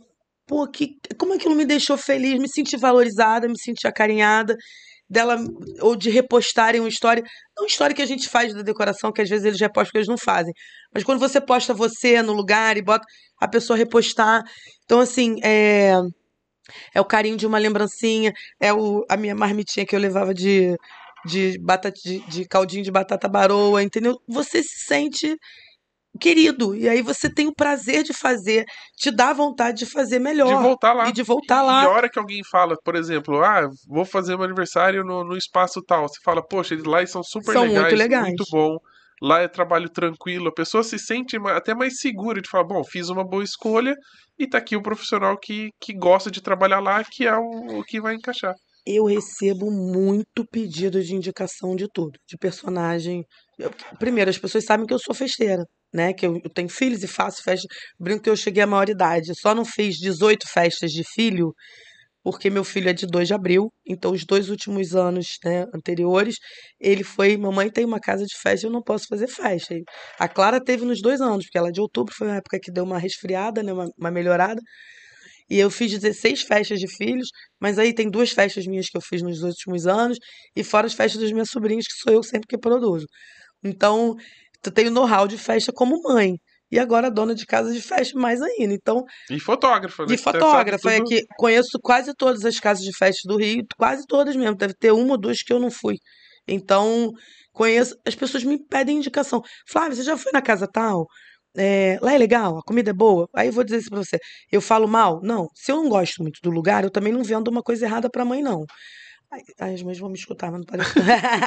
Não, mas, você Mas fala, assim, tipo, olha, eu não comi, não comi muito, porque a festa foi tão agitada que eu não tive a oportunidade de provar muito do buffet, mas o lugar é legalzinho e tal. Sabe, eu dou uma fugida, mas também não. não a não ser que eu tenha visto alguma coisa muito grave, que graças a Deus acho que eu nunca vi, né? De, de bicho, Aliás, de. joga um buffet ouvindo a gente aqui, começa a tratar a gente bem, que vocês vão ter indicação de um monte. Cara, direta, docinho, brownie, não sei o quê. Eu tenho uma, uma amiga, que ela é prima do meu marido, na verdade é minha prima. Ela é decoradora ela, e festeira também. Ô, musa, musa das festas infantis, me diz aí, tu conhece tudo. Qual a estação de não sei o que lá?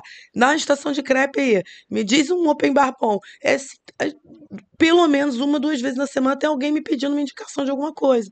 Agora, como dona de casa de festa, eu, né, acabou abrindo o meu leque de. E eu vou dizer uma coisa pra você. Gente, cuidado com indicação. Indicação fica aqui, ó, nas costas da gente. Né? Quando você indica alguém, você tem que indicar porque você confia no trabalho, porque você gosta do trabalho, não é porque é teu amiguinho, não. Tá? Porque Porque tá te pagando comissão. também. Não, até pra É. receber comissão, você tem que é, saber se vale a pena. É Porque se der uma M, o cliente vai perguntar a você, pô, tu disse coisa ruim, a pessoa não, não, for, não for pontual, né? Lá com a casa, principalmente hoje em dia, a gente fala disso, tem que ter pontualidade. Uma pessoa que eu confio, que eu acho bonito, bom, e que tenha um bom atendimento, tem que atender bem a pessoa e, e cumprir com o que prometeu. Gente, que é o básico, né? Que o mercado de festas também falta um comprometimento absurdo, falta, né? As pessoas, ah, profissionalização, profi- que, que é um mercado que gira muito dinheiro, mas muito dinheiro, mas muito, muito mesmo. E as pessoas não são tão comprometidas e profissionais. Aí, por que, que o fulano vai longe, foi longe? Porque ele é comprometido com aquilo, entendeu? Enfim, E como é que você usa as redes sociais para poder promover o seu trabalho? sou muito ruim com isso. É o boca a boca mesmo. Não, eu, cara, é impressionante como eu passo duas semanas sem postar, como cai o, o pedido de orçamento. É, não é porque a pessoa talvez me conheça da internet, mas assim, ve- o cliente mesmo falou isso pra mim outro dia. Ah, eu recebi o orçamento, ficou um pouco alto pra mim esse ano, Flavinha, mas aí a tua foto fica passando ali, ó. Aí eu tive que vir aqui. Aí, então, assim, é, se- você acaba não sendo lembrado pelos seus próprios clientes se você deixa de postar, né? É, eu tive um problema agora de dois meses aí. Eu, eu organizei toda a minha vida, enfim, contratei uma assistente maravilhosa. Na verdade, ela tá menos tempo do que eu gostaria, mas eu tinha contratado outra, não deu certo. Para... Mas os últimos dois meses foram confusos, porque meu, quando eu botei tudo organizado, agora vai sair. Eu tenho a, a Dani que faz, né, da Blitz Market, que faz uma parte do meu Instagram, mas a postagem básica do dia a dia sou eu que faço. E aí, é, eu tinha organizado tudo. Aí aconteceu o problema com meu pai, a gente passou dois meses aí numa situação difícil, vai pra lá, vai pra cá, e é, atrapalhou um pouco, botou minha vida meio que de cabeça pra baixo. Mas agora tá voltando, voltando com a corda toda, mas assim, eu não tenho. Tô começando de um tempo pra cá, até por conta do Trocando Ideias, a estar um pouco mais presente na rede. Só que essa situação é, familiar me coisas do abala, a eu dei uma sumida, não sei o quê, porque não consigo também, eu não, eu não me abalo muito, eu sou uma pessoa positiva, com energia boa, não me vê chorando por tudo, reclamando de tudo. Mas energicamente, às vezes, você não tá tão bem pra estar ali. Então eu esperei, aí agora eu tô voltando com força total. A gente vai desenvolver alguns trabalhos na, na rede, me, me comunicar mais, porque eu tenho muito colega que me, me segue, mas muito. Metade do Instagram, do meu Instagram é de fotógrafo, praticamente, assim. Ou pelo menos 30, 40% dele. E o restante de cliente. Aí, e o meu crescimento, é to- meu, meu Instagram é totalmente orgânico, nunca tive nenhum tipo de. Mas você percebe que tem uma interação das mães, assim, delas acompanharem, de comentarem? Sim, quando eu tô no tempo certo, sim. É, só que eu não tenho andado no tempo muito certo, mas sim. Agora, o que mais impacta é a minha família. É engraçado, né? Quando eu boto coisas pessoais. O que mais responde. Agora tá rolando a festa da Clara lá. Aí bomba de comentário, bomba de. festas de clientes também, mas é, eu tenho pouca interação ainda com as mães, eu estou trabalhando justamente isso, porque 2023, né, a gente está com um, o projeto 2023 está com uma comunicação realmente ativa no dia a dia no Instagram, falando um pouco com as mães e falando também um pouco com os colegas, né, porque é, vem aí a, a ideia do WS de festa infantil que a gente vai fazer no Rio e eu tenho um projeto aí de estúdio escola que falar muito não, mas que eu tenho desejo que não sei se agora, mas tudo que eu. Vamos eu, falar é. de projetos no finalzinho, tá a gente fala do futuro e aproveita e já tá entra no Trocando Ideias. Pra gente falar um pouquinho da técnica, eu sei que tem muita gente que vai perguntar que câmera você usa, cliente você usa. No dia a dia, como é que quando você vai trabalhar, o que, que você leva, o que, que você prefere usar, gosta de usar o flash, gosta de usar a luz do salão, como é que é o, o, o trabalho em si? Não, eu trabalho com flash, uso, porque eu, é, né, o trabalho com a criança é muito dinâmico, muito louco. Às vezes tá numa, numa vibe bem corrida. Então, assim, eu. Mas em compensação, eu trabalho só com, com lente fixa. Eu, eu, eu levo para um evento hoje. É, eu tenho uma 28, uma 24, uma 85, uma 50, uma olho de peixe. E tem umas duas lentes umas eu não carrego para evento praticamente. Eu tinha uma 2470 que foi roubada dentro do meu estúdio. Tinha um estúdio de 3 metros, quase 5 metros quase, quanto tem, mas foi roubada. E aí depois, em vez de reinvestir na 2470, eu fui investindo em lentes fixas porque eu gosto realmente mais do resultado. Eu sei que é mais problemático, é tudo mais, mais complexo de trabalhar, mas eu já tô tão safa que, enfim, né, na, dessa correria. Então eu trabalho com essas lentes, eu levo flash, eu trabalho com a. Hoje eu trabalho com a, 6, com a 6D Mark II. É, e tem uma outra 6D Mark II de backup também entendeu? São as câmeras que eu trabalho hoje. Estou no processo de desapegar delas e migrar para mirrorless. Aí até o começo de 2023 ainda não me decidi. Me manterei na Canon, eu trabalho com Canon, mas ainda não decidi qual investimento eu vou fazer. É, como foi da última vez que eu troquei a câmera, eu queria pegar 5, 5D Mark IV. Mas aí fiz uma avaliação de valor do que, que eu preciso realmente, do que, que a máquina, o equipamento me entrega, e preferia comprar duas 6D do que, do que, do que a 5D. Mas agora eu vou me aventurar na mirrorless. Estava um pouco resistente, mas aí estava vendo umas coisas de você, vi uns outros vídeos na internet, tenho conversado com alguns colegas. O grupo do Trocando Ideias troca muito sobre isso. Só que a galera tá muito na vibe da Sony, né? Então muita gente tem muita informação, pouca gente com a da minha, pelo menos da minha relação com a Canon ainda. Então ainda estou esperando agora para de dezembro para janeiro fazer essa brincadeira aí. E na prática, o que que o flash te ajuda? Porque eu, por exemplo, quando fotografo aniversário, eu tento evitar usar o flash. Eu uso só quando realmente eu sinto que a luz vai me atrapalhar ou vai faltar. Como é que é para você trabalhar com flash em si? Por que, que você usa ele? Bom, é variação de luz muito grande dentro dos locais que eu trabalho. Tudo depende do local, cara. Se eu tô num lugar, por exemplo, a minha casa de festa é uma casa de festas aberta, né? Assim, ela tem uma área fechada, mas ela tem uma extensão de luz muito grande e tem um jardim atrás. Aí não tem flash, né? Não necessário necessidade de flash zero, mas dentro do ambiente por conta da variação de luz e por conta da, das sombras mesmo, para poder preencher algumas sombras para poder ter uma nitidez melhor por conta da rapidez que eu trabalho. É, agora, se eu tenho um ambiente bem iluminado, com, uma, com a iluminação mais equilibrada, porque acontece às vezes aqueles plays que você tem. É, play que eu digo é salão de festa que tem, tem vidro, aí você tem uma iluminação tranquila, ok. Aí eu trabalho sem flash, não precisa daquele peso e de ficar jogando. Eu também trabalho geralmente com flash Rebatido. Rebatido, né? Mas é, só quando realmente tem. Porque é, a variação é muito grande. Tem muito lugar com luz amarela. Aí um lugar com muito amarelo não dá para trabalhar sem flash, entendeu? Pra, pelo menos para mim, porque fica muito. Já trabalho com Canon, aí você trabalha no ambiente com, com a luz amarela, meio deficiente, aí para o trabalho de pós-produção para mim fica muito pior. Então, mesmo porque se tentar corrigir o amarelo na criança, vai mudar o amarelo do, do cenário. Do cenário, que exatamente. Até dá para um até dá, né? Mas aí foto por foto, eu tenho que ir na cara da criança, ou não, não tem condições, né? Haja, haja pós-produção, haja tempo, que é a parte mais sofrida, né, do trabalho. É a pós-produção, né? Eu E pra quem gosto. tá começando assim, você daria uma dica. Qual dica seria? Pra quê? Sobre. Sobre o mercado infantil em si. A gente falou no começo lá, você falou de desconectar, de estudar e tal, mas eh, falando de um modo geral, assim, o que que é mais importante pra pessoa eh, trilhar esse caminho e, e dar certo? Gostar de, de um pouco desse universo. Você tem que saber lidar com criança. Entendeu? Que você não pode. É um tipo de trabalho que você não fica duro ali. Você tem que abaixar, você tem que sentar no chão, você tem que levantar. Então você tem que gostar daquilo. Porque é, é. Até a colega estava falando ontem, né?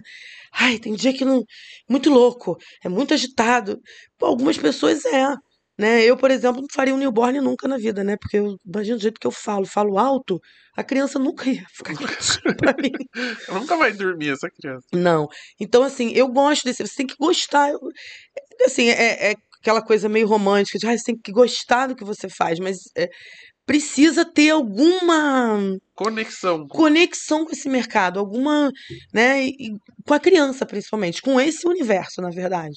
Ter um pouco de paciência, é, o trabalho também não sai maravilhoso de primeira, você vai tendo que e principalmente assim, se você tiver alguém para colar, que você possa ir numa festa junto, possa pegar dica, é o que vai te fazer é, crescer mesmo, você entender o que, como acontece uma festa infantil e o que, que é importante nela para estar guardado ali. Entendeu? Quais são os momentos importantes, o que, que você não pode perder. O storytelling, né, do, do, do evento. Então, o que, que você não pode perder, o que você tem que entregar. Mas eu, assim, para ter, entrar nesse universo, você primeiro precisa gostar de criança. E tem gente que não curte mesmo, não, não tem Pelo menos perfil. saber o nome dos personagens, né? Mas às vezes nem isso é tão necessário, não. Tem sempre alguém para ajudar. Cara, eu fui fazer uma festa uma vez. O que é aquilo ali? Aí eu fui ver, era do bolo fofo. Já ouviu falar no bolo fofo? Já ouvi falar, Que é o do pá, pá, pá, pá, pão de queijo. Eu falei isso, mas tem, eu não sabia que tinha personagem. Pra mim era só a musiquinha. Porque os meus filhos já estão grandes. Há pouco tempo. A Clara tá com oito, João com dez. Há um tempo atrás estava mais fácil pra mim ainda. Até os desenhos. Alguém falou lá que chama um menino lá da casa de festa do irmão do Jorel. Eu falei, quem é irmão do Jorel, gente? Esse desenho eu ainda não conheço. só conheço do TikTok, que sempre tem uns pedacinhos do desenho. É, mas eu não conheço, entendeu? Então, assim, tô- tô- a pessoa tem que dar uma atualizada. Eu não tô tão desatualizada assim, não. Eu me atualizo de acordo com o tema. Mas eu cheguei na festa. Bolo fofo. Aí até eu descobri que era o bolo fofo, era bonitinho, parecia meio que um baby shark, assim, sei lá. E aí eu fui engraçada, né? Porque a mãe que fez realmente o que a criança Queria. quer, é. Porque tem a mãe que faz o que a criança quer e tem a mãe que faz o que ela quer. Eu sou mais essa da mãe que faz, né? Até um determinado. Os três primeiros anos Você, você é eram o tipo meus. daquela mãe que, na verdade, não é que faz o que, a criança, o que você quer. Você convence a criança do que ela quer. Exatamente. A minha esposa faz isso também. Ela Sempre fala assim, foi não, assim. filha, você não quer da Branca de Neve? Ela vai até convencer que a festa vai ser da Minha Branca de filha Neve. era apaixonada pela, pelo Frozen. E eu, eu via tanta festa Frozen, aquele negócio branco e azul branco. Eu Falei, gente, nunca fiz uma festa Frozen. Eu Consegui todos os anos convencer. Quando foi, ela, pela quatro anos, que era mais de. Assim, até os três, eu acho que a gente tem o direito, né, de. Não tem muitas vontades, assim. Aí, a partir- queria uma princesa. Eu, aí eu falei, olha como a Ariel é linda. Aí a gente fez a coisa toda. Mas eu não queria fazer Frozen e eu não conseguia não fazer Frozen. Eu, eu ia conven... É isso mesmo, eu vou convencendo a criança. Aí hoje ela tem mais liberdade, mas hoje ela, eles confiam em mim, eles deixam por minha conta. Que as, as últimas duas festas dela nem teve tema, né? O tema foi cor, foi ela mesmo, então dele foi música, que também já tá um meninão, né? Então agora fica mais fácil. É, tranquilo. Bom, falando um pouquinho então da só da, da entrega em si, né, do final, que a gente falou tanto da conexão, de que os clientes amam, que indicam, e como é que a Flávia entrega tudo isso para o cliente? Como é que é o, digamos, o auge, né, a hora que realmente o cliente vai pegar o celular no trânsito, né, Flávia? E chorar a hora que vendo fotos. Bom, eu trabalho, ainda faço o trabalho também entregue via pendrive, tá? Tem pessoas que gostam, então eu tenho a opção lá da entrega online e aí a pessoa recebe, né, no, no aplicativozinho. Primeiro eu mando as prévias, normalmente na semana seguinte da festa, e aí a gente estava até debatendo no grupo sobre isso, que a Fê falou assim, ah, é, eu comecei a entregar, re- botou a edição em dia, né? E aí tava começando a entregar o material completo naquela mesma semana pro cliente. E aí ela foi lá no grupo para perguntar, inclusive, para as pessoas por que que ela não ela entregou e a cliente que sempre falou assim: "Ai, que coisa linda". Ai, obrigada, Fernanda, tudo bem, não sei o que, eu adorei. Ela tava sem um pouco de eu falei: "Porque as prévias são o supra-sumo. Você entrega algo que dá vontade de quero mais. Então, mesmo que seu material esteja pronto, na semana, mande as prévias primeiro. Mesmo que três dias depois eu mandar o material completo. Tá pronto. Você só, você só separa 10. Eu entrego uma média hoje de. Eu, eu garanto ao meu cliente 250 imagens. É, já entreguei 400, 500, não sei o que. E prefiro hoje entregar um material mais sequinho, justamente por conta disso. É, não gosto de nada muito repetitivo para você escolher foto para álbum quando tem muita repetição. É, e mãe já é difícil, né? Porque a mãe, a criança piscou, ela gosta das duas fotos dela, cor aberta ou olho piscar. Se você põe duas para escolher, quando que vai fazer o álbum? Você Nunca. entendeu? Eu te mandei três fotos, você pediu uma, e aí minha família qual das três? A mãe gosta, exatamente. Seu filho tiver cara de choro, ele tá gostando. Então, assim, mas assim, e você acaba entregando é, muita coisa e o teu a qualidade do teu trabalho acaba não sendo tão visível, né? Quando você entrega 900 fotos para o cliente, aquela... Porque assim, a gente faz mil fotos no evento. As mil fotos não são mil fotos, pá! Né? Tem daquelas 250 que você entrega, 10% disso são aquelas fotos mais realmente que são mais vendáveis, que são mais. As outras fotos elas têm que estar dentro né, de padrão de qualidade, não sei o quê, mas elas são mais registrativas, não são aquela que a criança não passa a festa inteira ah! sorrindo com aquela carão ou, ou dando uma cambalhota. Não, você consegue algumas fotos mais inusitadas e mais especiais. É, eu me lembro que eu me tranquilizei, eu conto isso para todo mundo, que eu me tranquilizei com isso vendo um documentário na Discovery Channel num cara que fazia fotografia de mergulho. E aí ele dizia que ele todo dia ele descia uma hora e fazia foto. Ele fazia mil fotos lá embaixo. E aí ele disse assim: tem dia que eu subo sem nenhuma. Aí eu falei, mas como? Porque ele vendia as fotos, né? Então aquelas fotos, sei lá, de 50 mil reais, não sei quantos mil dólares, porque ele é lá de fora. Mas assim, a foto não é fácil de se fazer, não é qualquer, não é o momento, é, ela é uma combinação de vários fatores, né?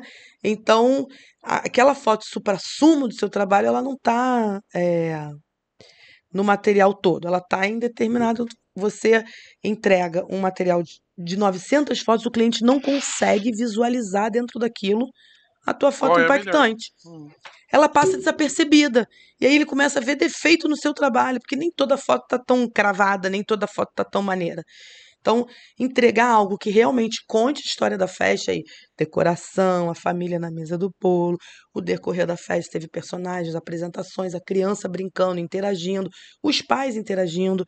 Eu sempre procuro fazer o momento dos pais ali, porque depois que a gente é pai e mãe, a gente Sabe acaba tendo é sempre. Não, tá sempre no foto com o filho. Uma foto do casal mesmo é difícil você conseguir, né? Sozinho. A não ser que seja foto de celular. Faço, às vezes, o momento da mãe também, quando a mãe tá afim e tal, eu faço. E então registro isso, registro a brincadeira, os auges do momento ali, alguns convidados e o parabéns. Então você tem um storytelling ali para entregar. Então ali tem que dar. Aí quando a festa tem mais informação, 300, 300 e poucas imagens, entrego, mando o link. E quando eu mando no pendrive é uma entrega muito mais gostosa, uma a, a, o retorno disso é muito mais bacana né? Porque a pessoa recebe uma caixinha, recebe a foto impressa, que eu falo, cara, imprimam as fotos. Eu com esse negócio do link, de vez em quando eu recebo uma mãe assim, ai, perdi minhas fotos. Maioria dos casos eu tenho, porque acontece também de no meu HD dar uma falha, gente. Aí, dois anos depois, três, quatro anos depois, é... mas assim, acho que hoje quase todas elas eu já tive, então, mas, e se eu não tivesse? Entendeu? Tu perdeu tudo, imprime alguma coisa, mesmo que você não queira fazer um álbum, tem mãe que é resistente ao álbum, não quer pagar o álbum, não sei o quê, mas imprime, vai ali, pega o seu pendrive, manda a mulher imprimir 10 fotos, não precisa ser para botar na casa, mas bota numa caixinha, numa coisa, num... agora tem aqueles álbuns lindos que são autocolantes, né? Eu vou começar a fazer uma, uma divulgação para meus clientes também, que você pode imprimir e você ir fazendo um álbum ali, enfim. É, e aí tem entrega que impacta mesmo é a entrega que ela é bem afetiva. Você manda um cartão, você manda uma, uma caixinha bonita, as fotos impressas, elas elas causam uma sensação legal, É, né? e outra, a pessoa sente que ela tá, né? tá recebendo alguma coisa, né? É isso. E aí, eu acho que é isso. A forma com que meu cliente recebe o material dele. Eu procuro fazer uma pós-produção muito bem feita, porque assim, não é só a foto vendável que tem que ser bem tratada, né? São todas, Então, mesmo porque você não sabe o que, o cliente vai postar. exatamente. Porque tem gente que, ah, vai botar um copia colar, não uso preset, eu tenho um preset básico meu, que é o, daquela configuraçãozinha básica de nitidez, de não sei o que, que eu uso no- em quase todos, mas eu vou foto a foto ali fazendo uma correção e demora, demora, mas ver o trabalho pronto também é muito gratificante, né? Porque tem festas que a gente faz e que tem uma- um quê de especial, assim, de um local mais bonito, uma decoração mais que te enche os olhos, aí você olha o teu trabalho e fala assim, cara, ou a criança foi.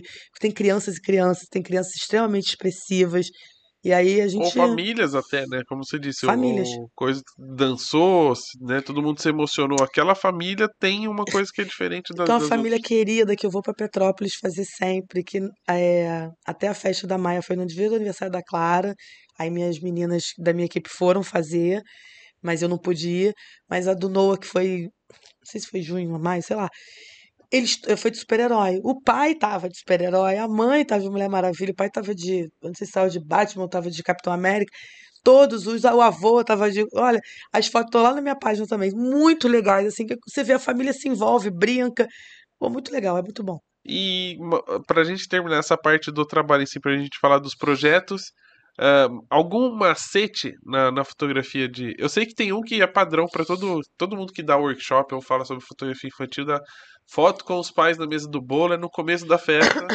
pra criança depois não ficar brava e não, não tá cansada. Tem algum outro macete, alguma outra dica que não pode faltar ou que ajuda bastante no dia do, do aniversário? Cara, é chegar cedo para você reconhecer o ambiente você vai trabalhar e adiantar a decoração, porque a decoração é algo que a, que a mãe gasta dinheiro e ela valoriza, então você tem que fazer.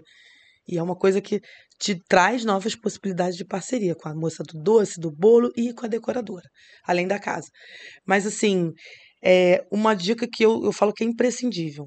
A criança você precisa recebê-la na altura dela, para se comunicar com ela e fotografar ela na altura dela. Pelo amor de Deus, foto do alto não, gente. Tá? A foto no alto ela acontece quando você tá pegando um momento que você tem que pegar de qualquer jeito, mas você precisa estar ali na altura da criança. Então, ah, tem os pais, fazer as fotos dos pais no início da festa, sim, mas uma dica é tornar esse momento um momento descontraído. Entendeu? Porque aí fica mais leve. Eu geralmente faço aquela foto atrás do bolo e depois eu sento os pais no chão ali. E aí ah, faz aquela primeira posada. Olhou todo mundo pra cá, um sorrisinho, brinca com ele, faz costinha. Aí eu implico com a criança, é lógico. Aí tem crianças e crianças e pais e pais, tá? Porque tem famílias que são mais contidas mesmo, e tu tem que respeitar. Cada um é de um jeito, né? Então é bom você também ter esse tentar ter essa percepção de ler um pouco o estilo da família e poder tentar conduzir é, esse início aí. Eu, eu- uma coisa que eu faço sempre, eu, mais do que a foto dos pais, porque a foto dos pais acaba sendo mais divertida, mas o que a criança detesta é aquela foto assim, avô e avó, padrinho, não sei o quê, porque aí é uma sequência, né, de fotos com pessoas diferentes e ela fica passando de colo.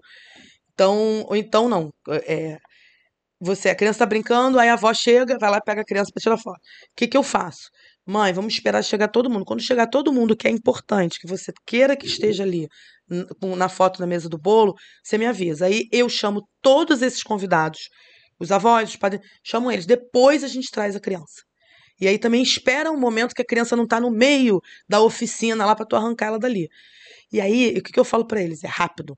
É assim, ó, entra um, saiu, entra um, porque senão você começa a ter aquilo. ó, Criança assim. E muitas vezes você já tem, porque ela já. Né? Enfim. E você tem que ter, dar arrumar um jeito de chamar a atenção da criança. Porque essa coisa de entregar fotos de costa não pode, não. Mas assim, é tornar essa coisa mais burocrática, porque a parte mais burocrática da festa, que é a foto na mesa do bolo. E aí, a cri, quando é a foto da criança, ah, eu mando ele pular, eu digo que eu pulo mais alto, aí eu brinco, eu faço, eu uso as técnicas do lado do meu animador maravilhoso, que a, que a gente aprende com os animadores também, né? Um pouco observar o trabalho. Têm umas técnicas boas que você acha é repetitivo, mas funciona, né? Tá comendo barata frita, aí a criança olha, e Aí começa, aí começa a, a turma do lanchinho todinha. A pessoa se mexe muito, né? A pessoa do, a turma do lanchinho todinha começa a zoação por causa daquilo ali. Pronto, ganhei um monte de foto, sorrisão, com cara de batata, com come, com... Então, são as fotos que, que depois divertem quem tá vendo, entendeu? É isso. Muito bacana. E para quem faz, para criança que tá com personagem, é só se pedir para ela imitar o personagem, né? Fazer Também. tá assim, com o Homem-Aranha, Também, fazer força. Enfim, dá, tem várias Nada que um técnicas. bate aqui e tire, não, não, não faça a criança dar uma gargalhada, não- nada que nada com uma bara- barata frita não faça a criança dar uma gargalhada. Tem uma- as brincadeiras. E também tem isso. Cada criança é uma criança. Tem criança que é difícil, mas uma hora a gente consegue. no- pelo menos vai vai conquistando ali aos poucos e vai tem, tem mesmo que ter uma psicologia aí do, do da parada. E tem que gostar, porque senão tem jeito não, cara. Tem Tem que jeito. gostar. E, e tem que torcer pra criança gostar de você. É isso. Por isso que eu vou mais colorida, entendeu? Eu já chego já de, de baixo, porque senão fica aquela pessoa grande, né? Encarando ela com aquele bazucão na, na mão. Eu trago a criança pra mim, pra mostrar foto. Eu trago a criança pra tirar foto. Tem criança que quer pegar a câmera. Eu deixo, né? Lógico. Um. E aí eu trago ela pra aquele que ela acaba se envolvendo. É, Tem Por isso que sempre eu uma levo um chocolatezinho no bolso pra tentar convencer a criança. Ah, precisa levar chocolate, tem brigadeiro na mesa. Pode comer. Ah, olha, vamos fazer uma foto que eu vou te deixar comer uma brigadeiro antes do bolo. Essa também é boa. Pô, Muito antes bem. do parabéns. E legal, a gente. Vamos falar dos projetos então, pra gente terminar o nosso bate-papo. A gente tava falando, citou várias vezes aqui durante o bate-papo. A gente começou com agradecimento pelo convite do Trocando Ideias. Conta pra galera o que, que é o Trocando Ideias, como surgiu a ideia, qual que é a proposta. Como eu te falei, foi muito importante para mim ter um parceiro que me ajudasse, né? Ter uma pessoa ali que me ajudasse. O que era, foi o Thiago Ibsen da OK Imagens. E aí, com ele, foi chegando a Fernanda Lacerda, foi chegando o Gui Monteiro, o Diogo Estrela. A gente tinha um grupo dos, dos. Eu só não me lembro agora do. É não sei o que da madrugada. Era os zumbis da. Aí, eu lembrei. Zumbis da madrugada. E a gente se ajudava ali. Eu falei, gente. E aí, foi conhecendo mais um. Aí, às vezes, a gente se encontrava, fazia encontros pequenos. Ou geralmente, na verdade, na maioria das vezes, a gente acaba encontrando na entrada e saída de festa. É, e aí, por que não? Isso que eu tenho, que é tão bom, fazer com que as pessoas possam ter acesso a isso. E o primeiro Trocando Ideias veio muito despretensiosamente. Falei, ah, eu quero reunir a galera. Eu gosto de festa, eu gosto de reunir pessoas. Né? Minha, minha parada é juntar uma galera assim em volta e bater papo. E aí, a Lu, que já tinha Quintal Tijuca, eu falei assim: ah, seu... amiga, a casa é sua, pode fazer o que você quiser aí. E aí a gente preparou um coffee break, criou um nome de um encontro, e aí o Thiago topou, a Fernanda topou entrar nessa vibe comigo. E, mas assim, o Thiago muito desconfiado, a galera não vai. Cara, deram 40 pessoas, a gente fez uma roda sem script nenhum, cada um falou um pouquinho de si, se apresentou, porque a gente só se conhecia.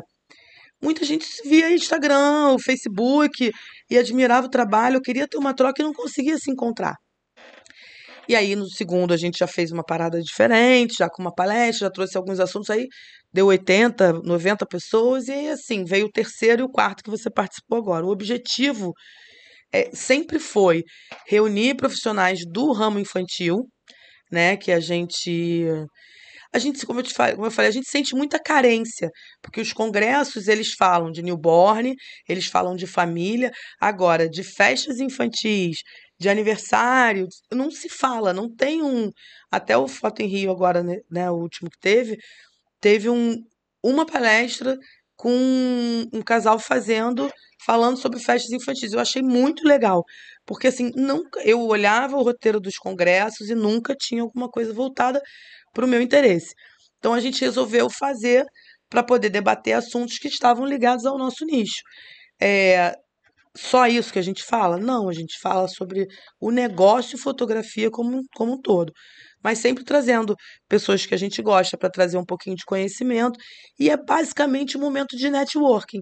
As palestras são bacanas, mas o mais gostoso do evento é o encontro. Como você mesmo viu, a gente procura ter as estações de comida lá para que as pessoas não precisam sair Que para foi a melhor parte, tirando a- as palestras fora. A minha foi a pior palestra. Eu fui lá pra comer. Foi nada, foi a galera gostou muito. É, a galera acaba ficando na fila ali do cheeseburguinho, do crepezinho, não sei o que, acaba se, se conectando.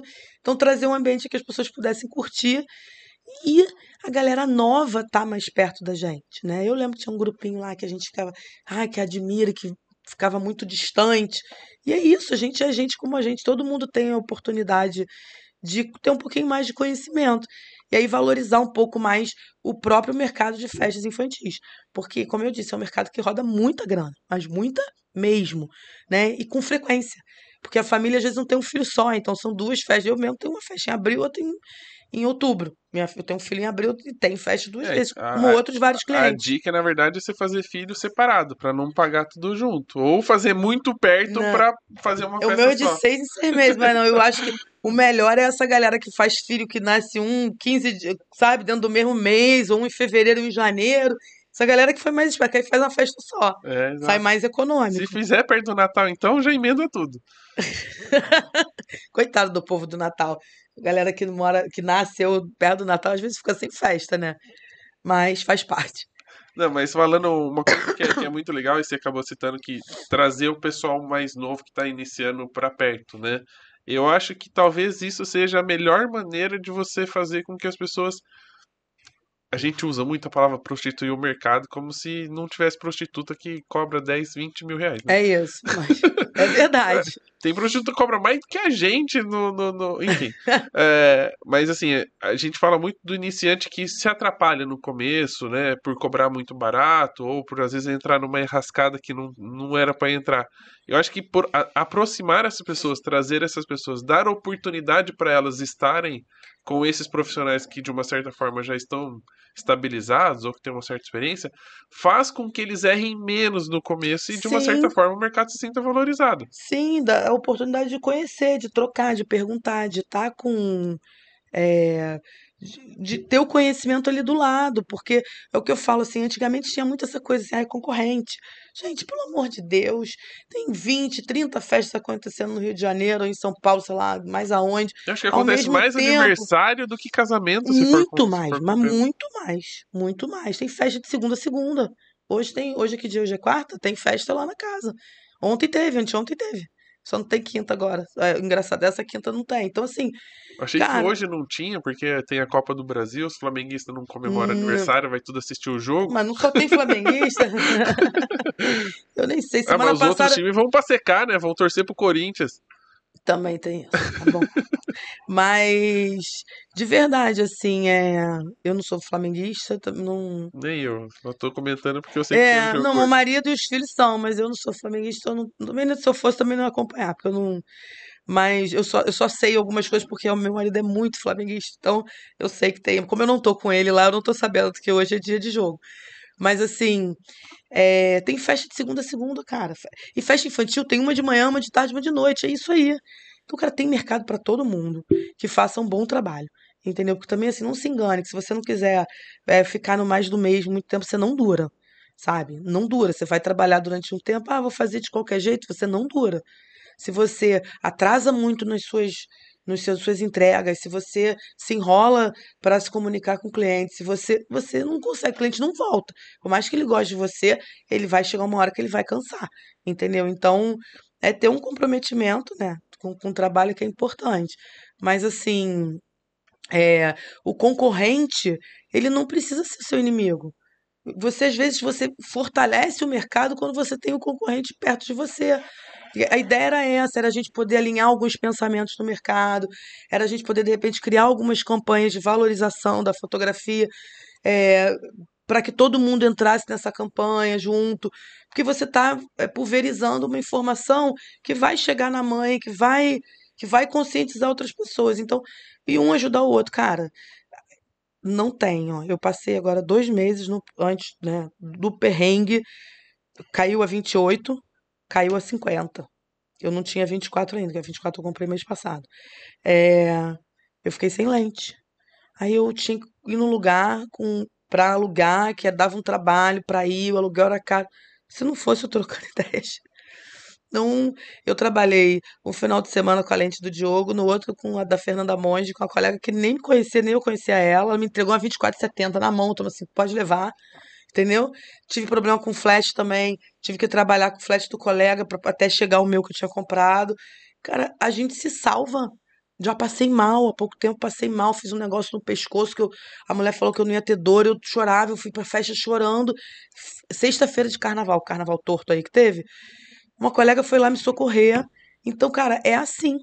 Entendeu? Você tem parceiros, a gente é ser humano, a gente passa mal, nosso filho fica doente.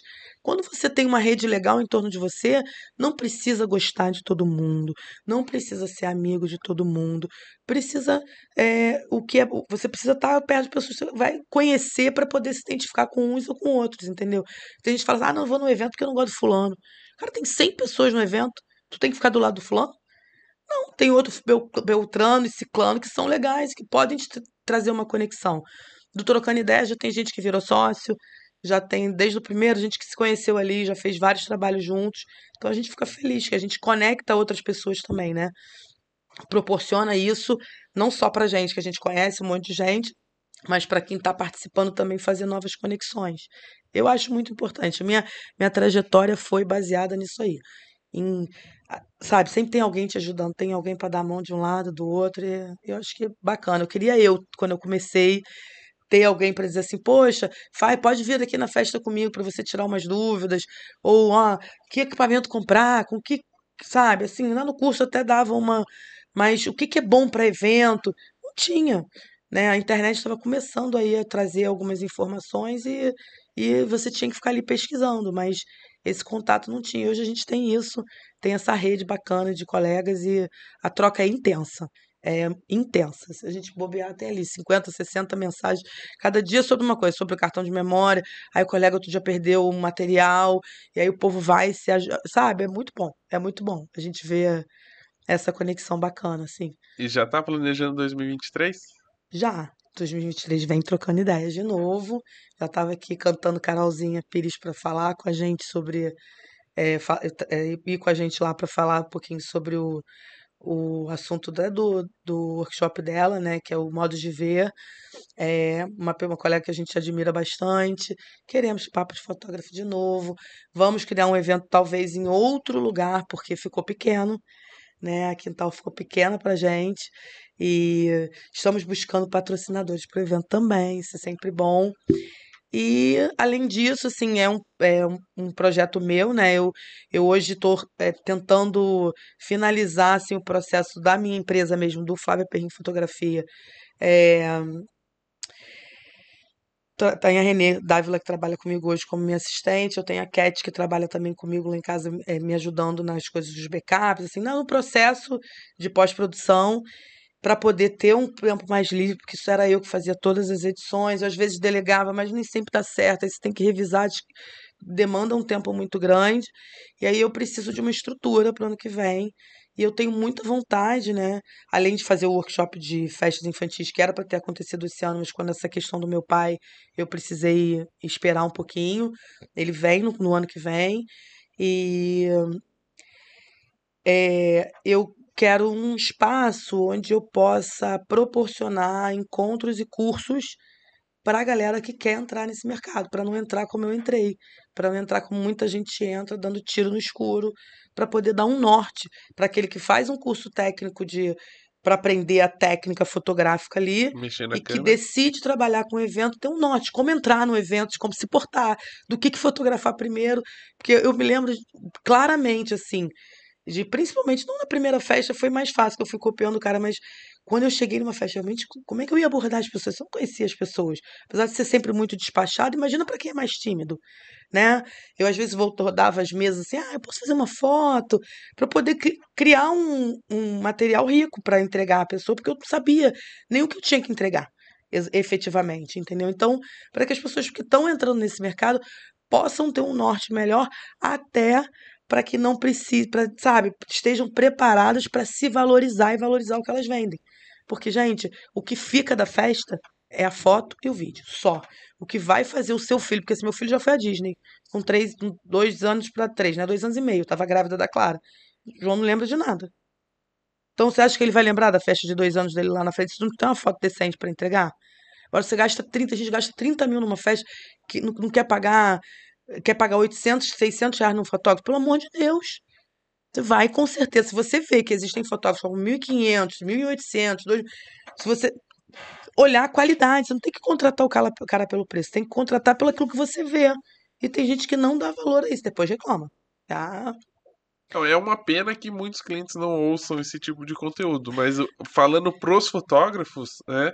O próprio fotógrafo às vezes não valoriza. Quando você fala, ah, eu cobro, sei lá, 1.500, 1.800 reais, o cara fala, ah, imagina, onde eu, tra onde eu moro não vou conseguir cobrar isso nunca. Quer dizer, ele já se colocou uma barreira, ele já colocou Já. Que, que existe um limite para ele cobrar que ele nunca vai ultrapassar isso. Que a gente precisa eliminar isso. Falar assim, meu, se tem gente cobrando 1.500, 1.800, 3 mil reais numa festa infantil, eu vou cobrar também. Mas aí eu ouço de vez em quando assim, ah, mas aí eu tenho que trabalhar com uma câmera cropada. Não, eu trabalho com câmera cropada, eu não tenho, só tenho uma lente. Eu... Cara, você nunca vai evoluir no seu trabalho. Entendeu? Porque a gente tá indo pra. A gente já tá na era da mirrorless. Se você trabalha com a câmera cropada, você tá faltando algum, tem alguma coisa errada. Entendeu? Tem alguma coisa errada. Se você não tem condições de investir no equipamento. Se não está sobrando para você investir no equipamento, tem alguma coisa errada. Então, assim, o, quando você precifica, e aí Camila Mello, minha querida amiga, pode dar uma aula sobre isso muito melhor do que eu, mas você tem que considerar muitas coisas para poder precificar o seu, seu trabalho. Eu ando com, no mínimo, 50 mil dentro da mochila. Como assim eu vou sair para ganhar 500 reais? Que, aí não é 500 reais, porque tem o combustível ou Uber, né, que a pessoa vai, é, tem o tempo, que não são quatro horas de festa, porque você depois tem o tempo de edição daquilo, que você precisa ter um bom computador também para aquilo, ter internet, ter um tempo, ter um espaço para poder fazer. Então, assim, são muitas coisas que estão ali em volta. E tem que ter uma reserva, porque você não é. é você é uma empresa. Se a sua câmera dá problema amanhã, tu vai fazer o quê? Fazer vaquinha online? Para comprar outra? Que é o que tem acontecido Acontece. com frequência. Pois é. Gente, vergonha alheia disso. Pelo amor de Deus, vergonha alheia disso. Entendeu? Ah, acontece uma fatalidade, a pessoa é roubada ou sofre um acidente que perde tudo, e aí os colegas quererem ajudar, ok. Agora, você não ter, não ter uma reserva, um meio de repor o seu equipamento, não tem profissionalismo aí, entendeu? Não, você não é um profissional. Então você ainda é um semi-profissional. Você fotografa bem, você faz um trabalho legal, mas você ainda não se tornou um profissional. Você precisa saber que o seu trabalho tem valor. Se é você é, é não valorizar o seu é trabalho. Você sobrevive da fotografia, não vive da fotografia. Exatamente, entendeu? Porque assim.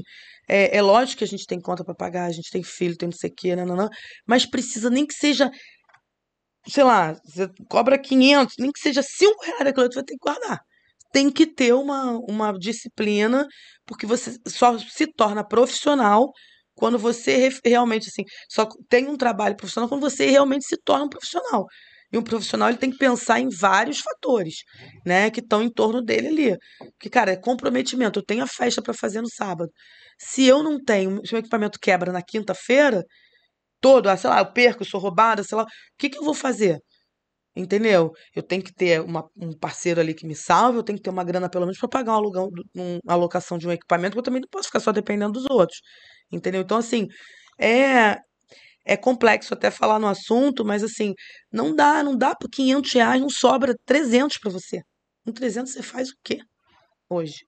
Lá em casa não paga conta de gás, entendeu?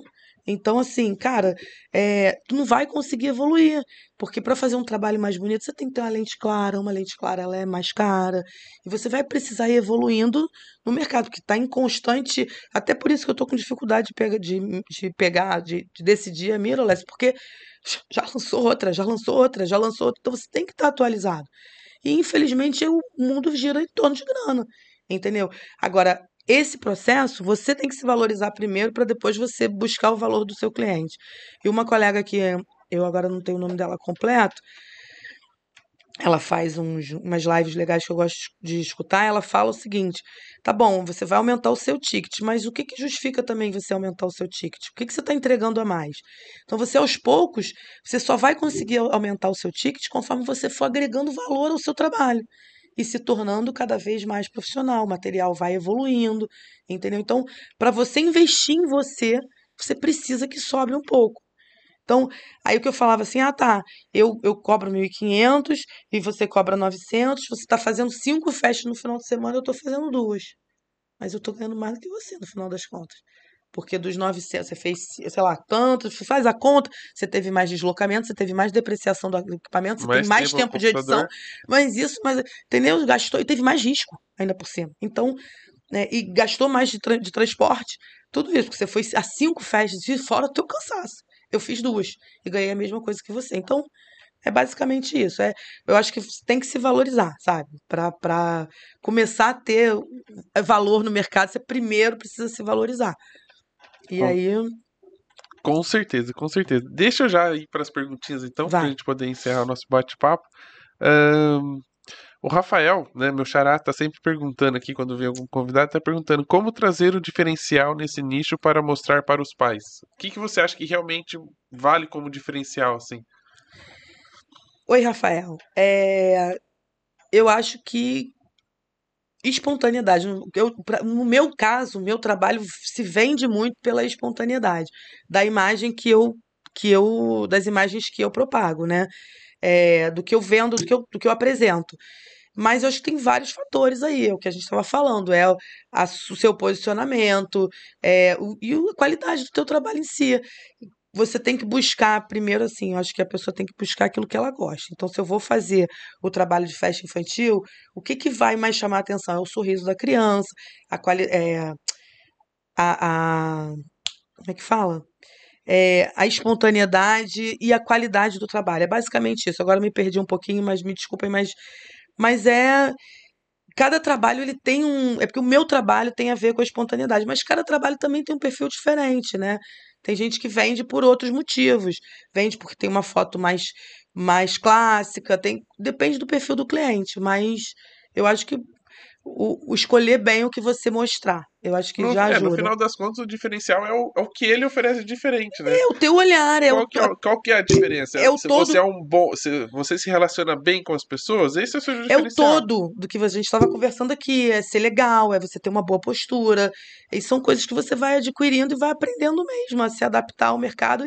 É a sua postura, é a forma com que você chega, o que você entrega, é a forma com que você se comunica e lidar com o Porque se a gente cliente. for pensar, levar em consideração a fotografia em si, ah, a gente consegue meio que dizer que as pessoas estão com um nível muito próximo, assim, de, É, de, de fotografia, né? Porque sim. hoje o o conhecimento é tão fácil, acessem YouTube, os cursos online, os workshops, as palestras, as pessoas acabam se nivelando em questão Sim, fotográfica, assim, sim. técnica e etc. Então ficam muito parecidas, né? O, o próprio tratamento das fotos podem ficar muito próximos. O diferencial mesmo é a pessoa, como ela se relaciona, como ela entrega o trabalho dela, como ela mostra o trabalho dela. É acho que tá aí isso. uma, uma parte mais É é um importante. conjunto de, de atitudes que, que formam a sua persona mesmo, de que, quem, que vai vender você, né? Na Uhum. verdade. E aqui a Pri tá perguntando. A gente citou isso e acho que só pra gente reforçar e deixar bem claro. Parceria com, com buffet é uma boa estratégia para conseguir fotografar festas? Muito boa. É muito boa. É, eles estão ali, eles são primeiro, a primeira coisa que a mãe faz é fechar o lugar, né? Então, tanto para mim, as principais duas parcerias que mais rendem são é, buffet, né? Que é casa de festas, e os decoradores. Porque é o primeiro, basicamente, o primeiro contato da mãe. E aí, quando muitas vezes a pessoa fala assim, ah, é, você já conhece bem o espaço, então a casa te indicou.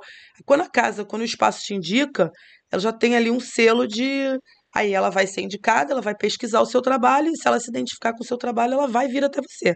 Pode ter certeza. Agora, não é fácil. Ah, todas as casas. Não, você tem que avaliar o local, um local que você se, se se identifique, saber se aquele local já tem um parceiro fixo.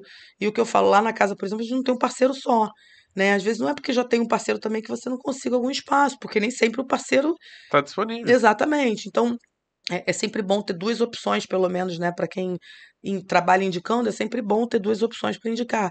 Então, procure conquistar. Eu acho que é é analisar o que que seria legal se eu mandar uma foto do espaço. Aí você abre um canal de comunicação e vai tentando mostrar o seu trabalho, né? Faz história da casa, é, quando você estiver lá, que aí a pessoa vai te vendo, vai percebendo você, né? E aí você vai criando uma comunicação e consegue fazer uma abertura legal para conseguir esse tipo de É, e trabalho. às vezes vai acontecer de um cliente contratar para uma casa que você não ou não conhecia Sim, ou não teve acesso e aproveitar aquela oportunidade para fazer um é bom isso, com relacionamento. certeza. A ponto da pessoa virar para você e falar: você não tem como deixar seu cartãozinho É aqui? Ou aí. qual é seu Instagram pra gente poder acompanhar, ver as fotos, enfim. Sim. E aí no YouTube, assim, não tem perguntas, mas a galera tá aqui, né, falando que a Flávia arrasa, que tá curtindo o bate-papo. E aí tem um comentário que eu achei legal, vou, vou repetir aqui e mostrar pra vocês, do André. Ele tá falando assim, ó, a melhor área para trabalhar é essa, na festa infantil. O que eu acho mais legal é que pode ser a festa mais simples de todas, que a criança vai se divertir e isso vai gerar fotos lindas. Falou tudo agora, porque a gente fica preocupado. É engraçado o negócio de personagem, né? Que a gente. O personagem que mais fidedigno, não sei o quê. Aí tu vai pra umas festas que o personagem tá aparecendo aqui o cabelo atrás, É que a maquiagem personagem tá. da carreta, da carreta furacão. Nossa, um horror. E aí a criança tá ali toda encantada. A gente pensa, a criança. Questão pra ela, tem um bolinho, tem os amiguinhos, uma coisa pra brincar, é, comidinha. Ele não tô nem nem pra comida, na verdade, entendeu? Tem um lugar pra correr, pra brincar. A- menor que seja, por menor que seja, a criança tá feliz. É muito. É muito gratificante realmente trabalhar com criança. É porque tá tudo bom. Tem uma ou outra que são chatinhas, mas assim, pra maioria, pra 99,9%, tá tudo bom. Eles querem é brincar. Você não pode ficar segurando muito eles ali, porque aí eles não vão gostar de você. Então vai brincar com eles. Tem criança que é difícil. É, às vezes você não consegue fazer a foto no começo. Aí você vai brincar com eles, se conecta e depois você dá um jeito de trazer ali para a mesa do bolo para poder fazer. Tem, tem festas que são do avesso, você tem que se adaptar. Mas assim, realmente é muito gratificante. E a energia, né, que você traz, falou só com as bochechas doendo, que tem festa que é boa mesmo, que as pessoas estão animadas e você acaba se contagiando com aquilo, né? Eu falo que eu trabalhei 10 anos com doença, em, em sala de consultório médico, ouvindo gente contar doença, não sei o quê. E hoje eu trabalho com a melhor coisa na vida, que é a alegria das famílias da fami da, e das crianças. O bem maior que um ser humano pode ter é a própria família. E quando eles estão ali para celebrar essa família, é, é muito bom. E a gente vai ganhando um pouquinho dessa energia e, e faz valer a pena mesmo. Trabalha pra caramba, mas, mas é bom. A última perguntinha eu lembrei agora, antes da gente finalizar, e lembrei por causa da última festa que eu fotografei, eu quero perguntar pra você. Já passou perrengue com aquelas crianças terroristas, aquelas que é, vêm pra destruir mesmo, assim, que Todos os perrengues que você imaginar. Todos os perrengues que você imaginar. De criança, da criança não implicar com você, de te olhar e querer te bater. Ó, já tomei pancada de criança, já, a criança já caiu em cima de mim. Já tive que. Já, já fui xixada, já fui. Tudo, tudo que você imaginar, a gente já foi. Pega a criança pequenininha, daqui a pouco tá aquela tua calça, bermuda assim molhada, xixi vazou da fralda na tia. Faz parte. Todos os perrengues. Eu nem agora parar pra lembrar um. Ou todos. A criança me socar já. Tem uma boa que é engraçada que eu tenho um macacão que é de, de preto e branco, da criança olhar pra mim na festa assim: Oi, você é uma vaca? Aí eu olhei pra ele, olhei pra mim, eu falei, sou quase isso. Aí toda vez que eu passava pela criança na festa, eu fazia mu. Eles são muito espontâneos, né? Fazem você passar umas situações, às vezes, constrangedoras. Muito doido. Mas tem Mas que levar com, é com muito alegria bom. leveza. Eu virei a vaquinha, é o macacão, porque ele parece mesmo. Você olha, ele parece uma vaquinha malhada mesmo. Ele é branco de bolas pretas, mas a bola é meio malhadinha. Então, eu olho assim, você é uma vaca? Eu olhei pra, pra mim e falei, essa criança é demais. Eu falei, sou, agora agora sou. Muito bem, Flavinha. Muito obrigado pela sua participação, Ah, por eu ter fico vindo aqui feliz. compartilhar suas experiências, suas histórias. Espero que o pessoal de casa tenha gostado do bate-papo, que é um mercado muito legal, muito divertido. Não é à toa que o título do episódio é Fotografia é uma diversão, É uma porque a diversão. gente acaba aproveitando tanto quanto a criança, né? É E estamos sendo pago para isso, né? Exatamente, cara. É, é assim, é isso que eu falo. Você aproveitar daquele momento, porque não tem como sair aborrecido de um lugar desse, entendeu? A não ser que você realmente pegue uma família muito difícil, que a pessoa faça uma grosseria com você ou que aconteça um, um perrengão. Tipo, já passei por uma situação de terminar a luz na festa e a mãe me pegar pra Cristo na festa. Como se a causa da falta de luz fosse. O problema fosse eu. Mas assim, é. Geralmente é muito divertido, é gostoso de você ver, né? Você participa de momentos importantes de famílias. Não, festa infantil geralmente não tem briga, não tem, não tem problema, muitos problemas, então não tem como você sair de lá irritado. É, você trabalha num ambiente de felicidade, de alegria. e Isso é muito bom, né, cara? Fala sério. Eu tô, tô feliz. A gente se sentir criança um pouquinho. É. Então, quer deixar um último recadinho para a galera que está acompanhando a gente? Ah, assim, sigam o trocandoideias.rj. Estamos plantando uma sementinha aqui em São Paulo. Quem sabe Trocando Ideias também vem pra cá. né? Também é um trabalho que a gente está fazendo de formiguinha. É... Sigam a Flávia Perrin Fotografia. E é isso. Estou muito feliz, sou muito feliz com que eu com o trabalho que eu realizo, o que eu puder ajudar, o que eu puder contribuir, estou aqui. Às vezes tem gente lá, ai, você pode dizer a lente que você trabalha? Eu falei, posso dizer tudo que eu faço.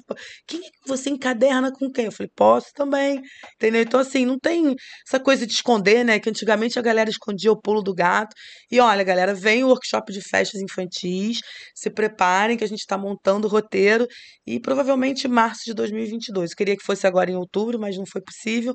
Então, em março de 2022, a gente vai esperar 23. passar passar. É, 23. esperar passar o carnaval e vai ter aí o workshop bom mesmo, com todos os pulos do gato possíveis. Tá bom? É isso. Então economizem no carnaval, não gaste tudo para poder investir em conhecimento e ter um trabalho muito bacana numa área que você vai com certeza se divertir um pouquinho. Então é isso. Mais uma vez, obrigado. Obrigada a você, Rafa. Obrigado para você que está em casa. Lembrando sempre que todo episódio a gente transmite ao vivo no YouTube. Então não se esqueça de inscrever no canal. Se você está aí no Spotify ouvindo o episódio agora, vai lá no YouTube, se inscreva no canal, acompanhe, porque você pode mandar a sua pergunta ao vivo, que a gente sempre faz pro convidado. Tá joia? Então, um grande abraço e até o próximo episódio. Tchau.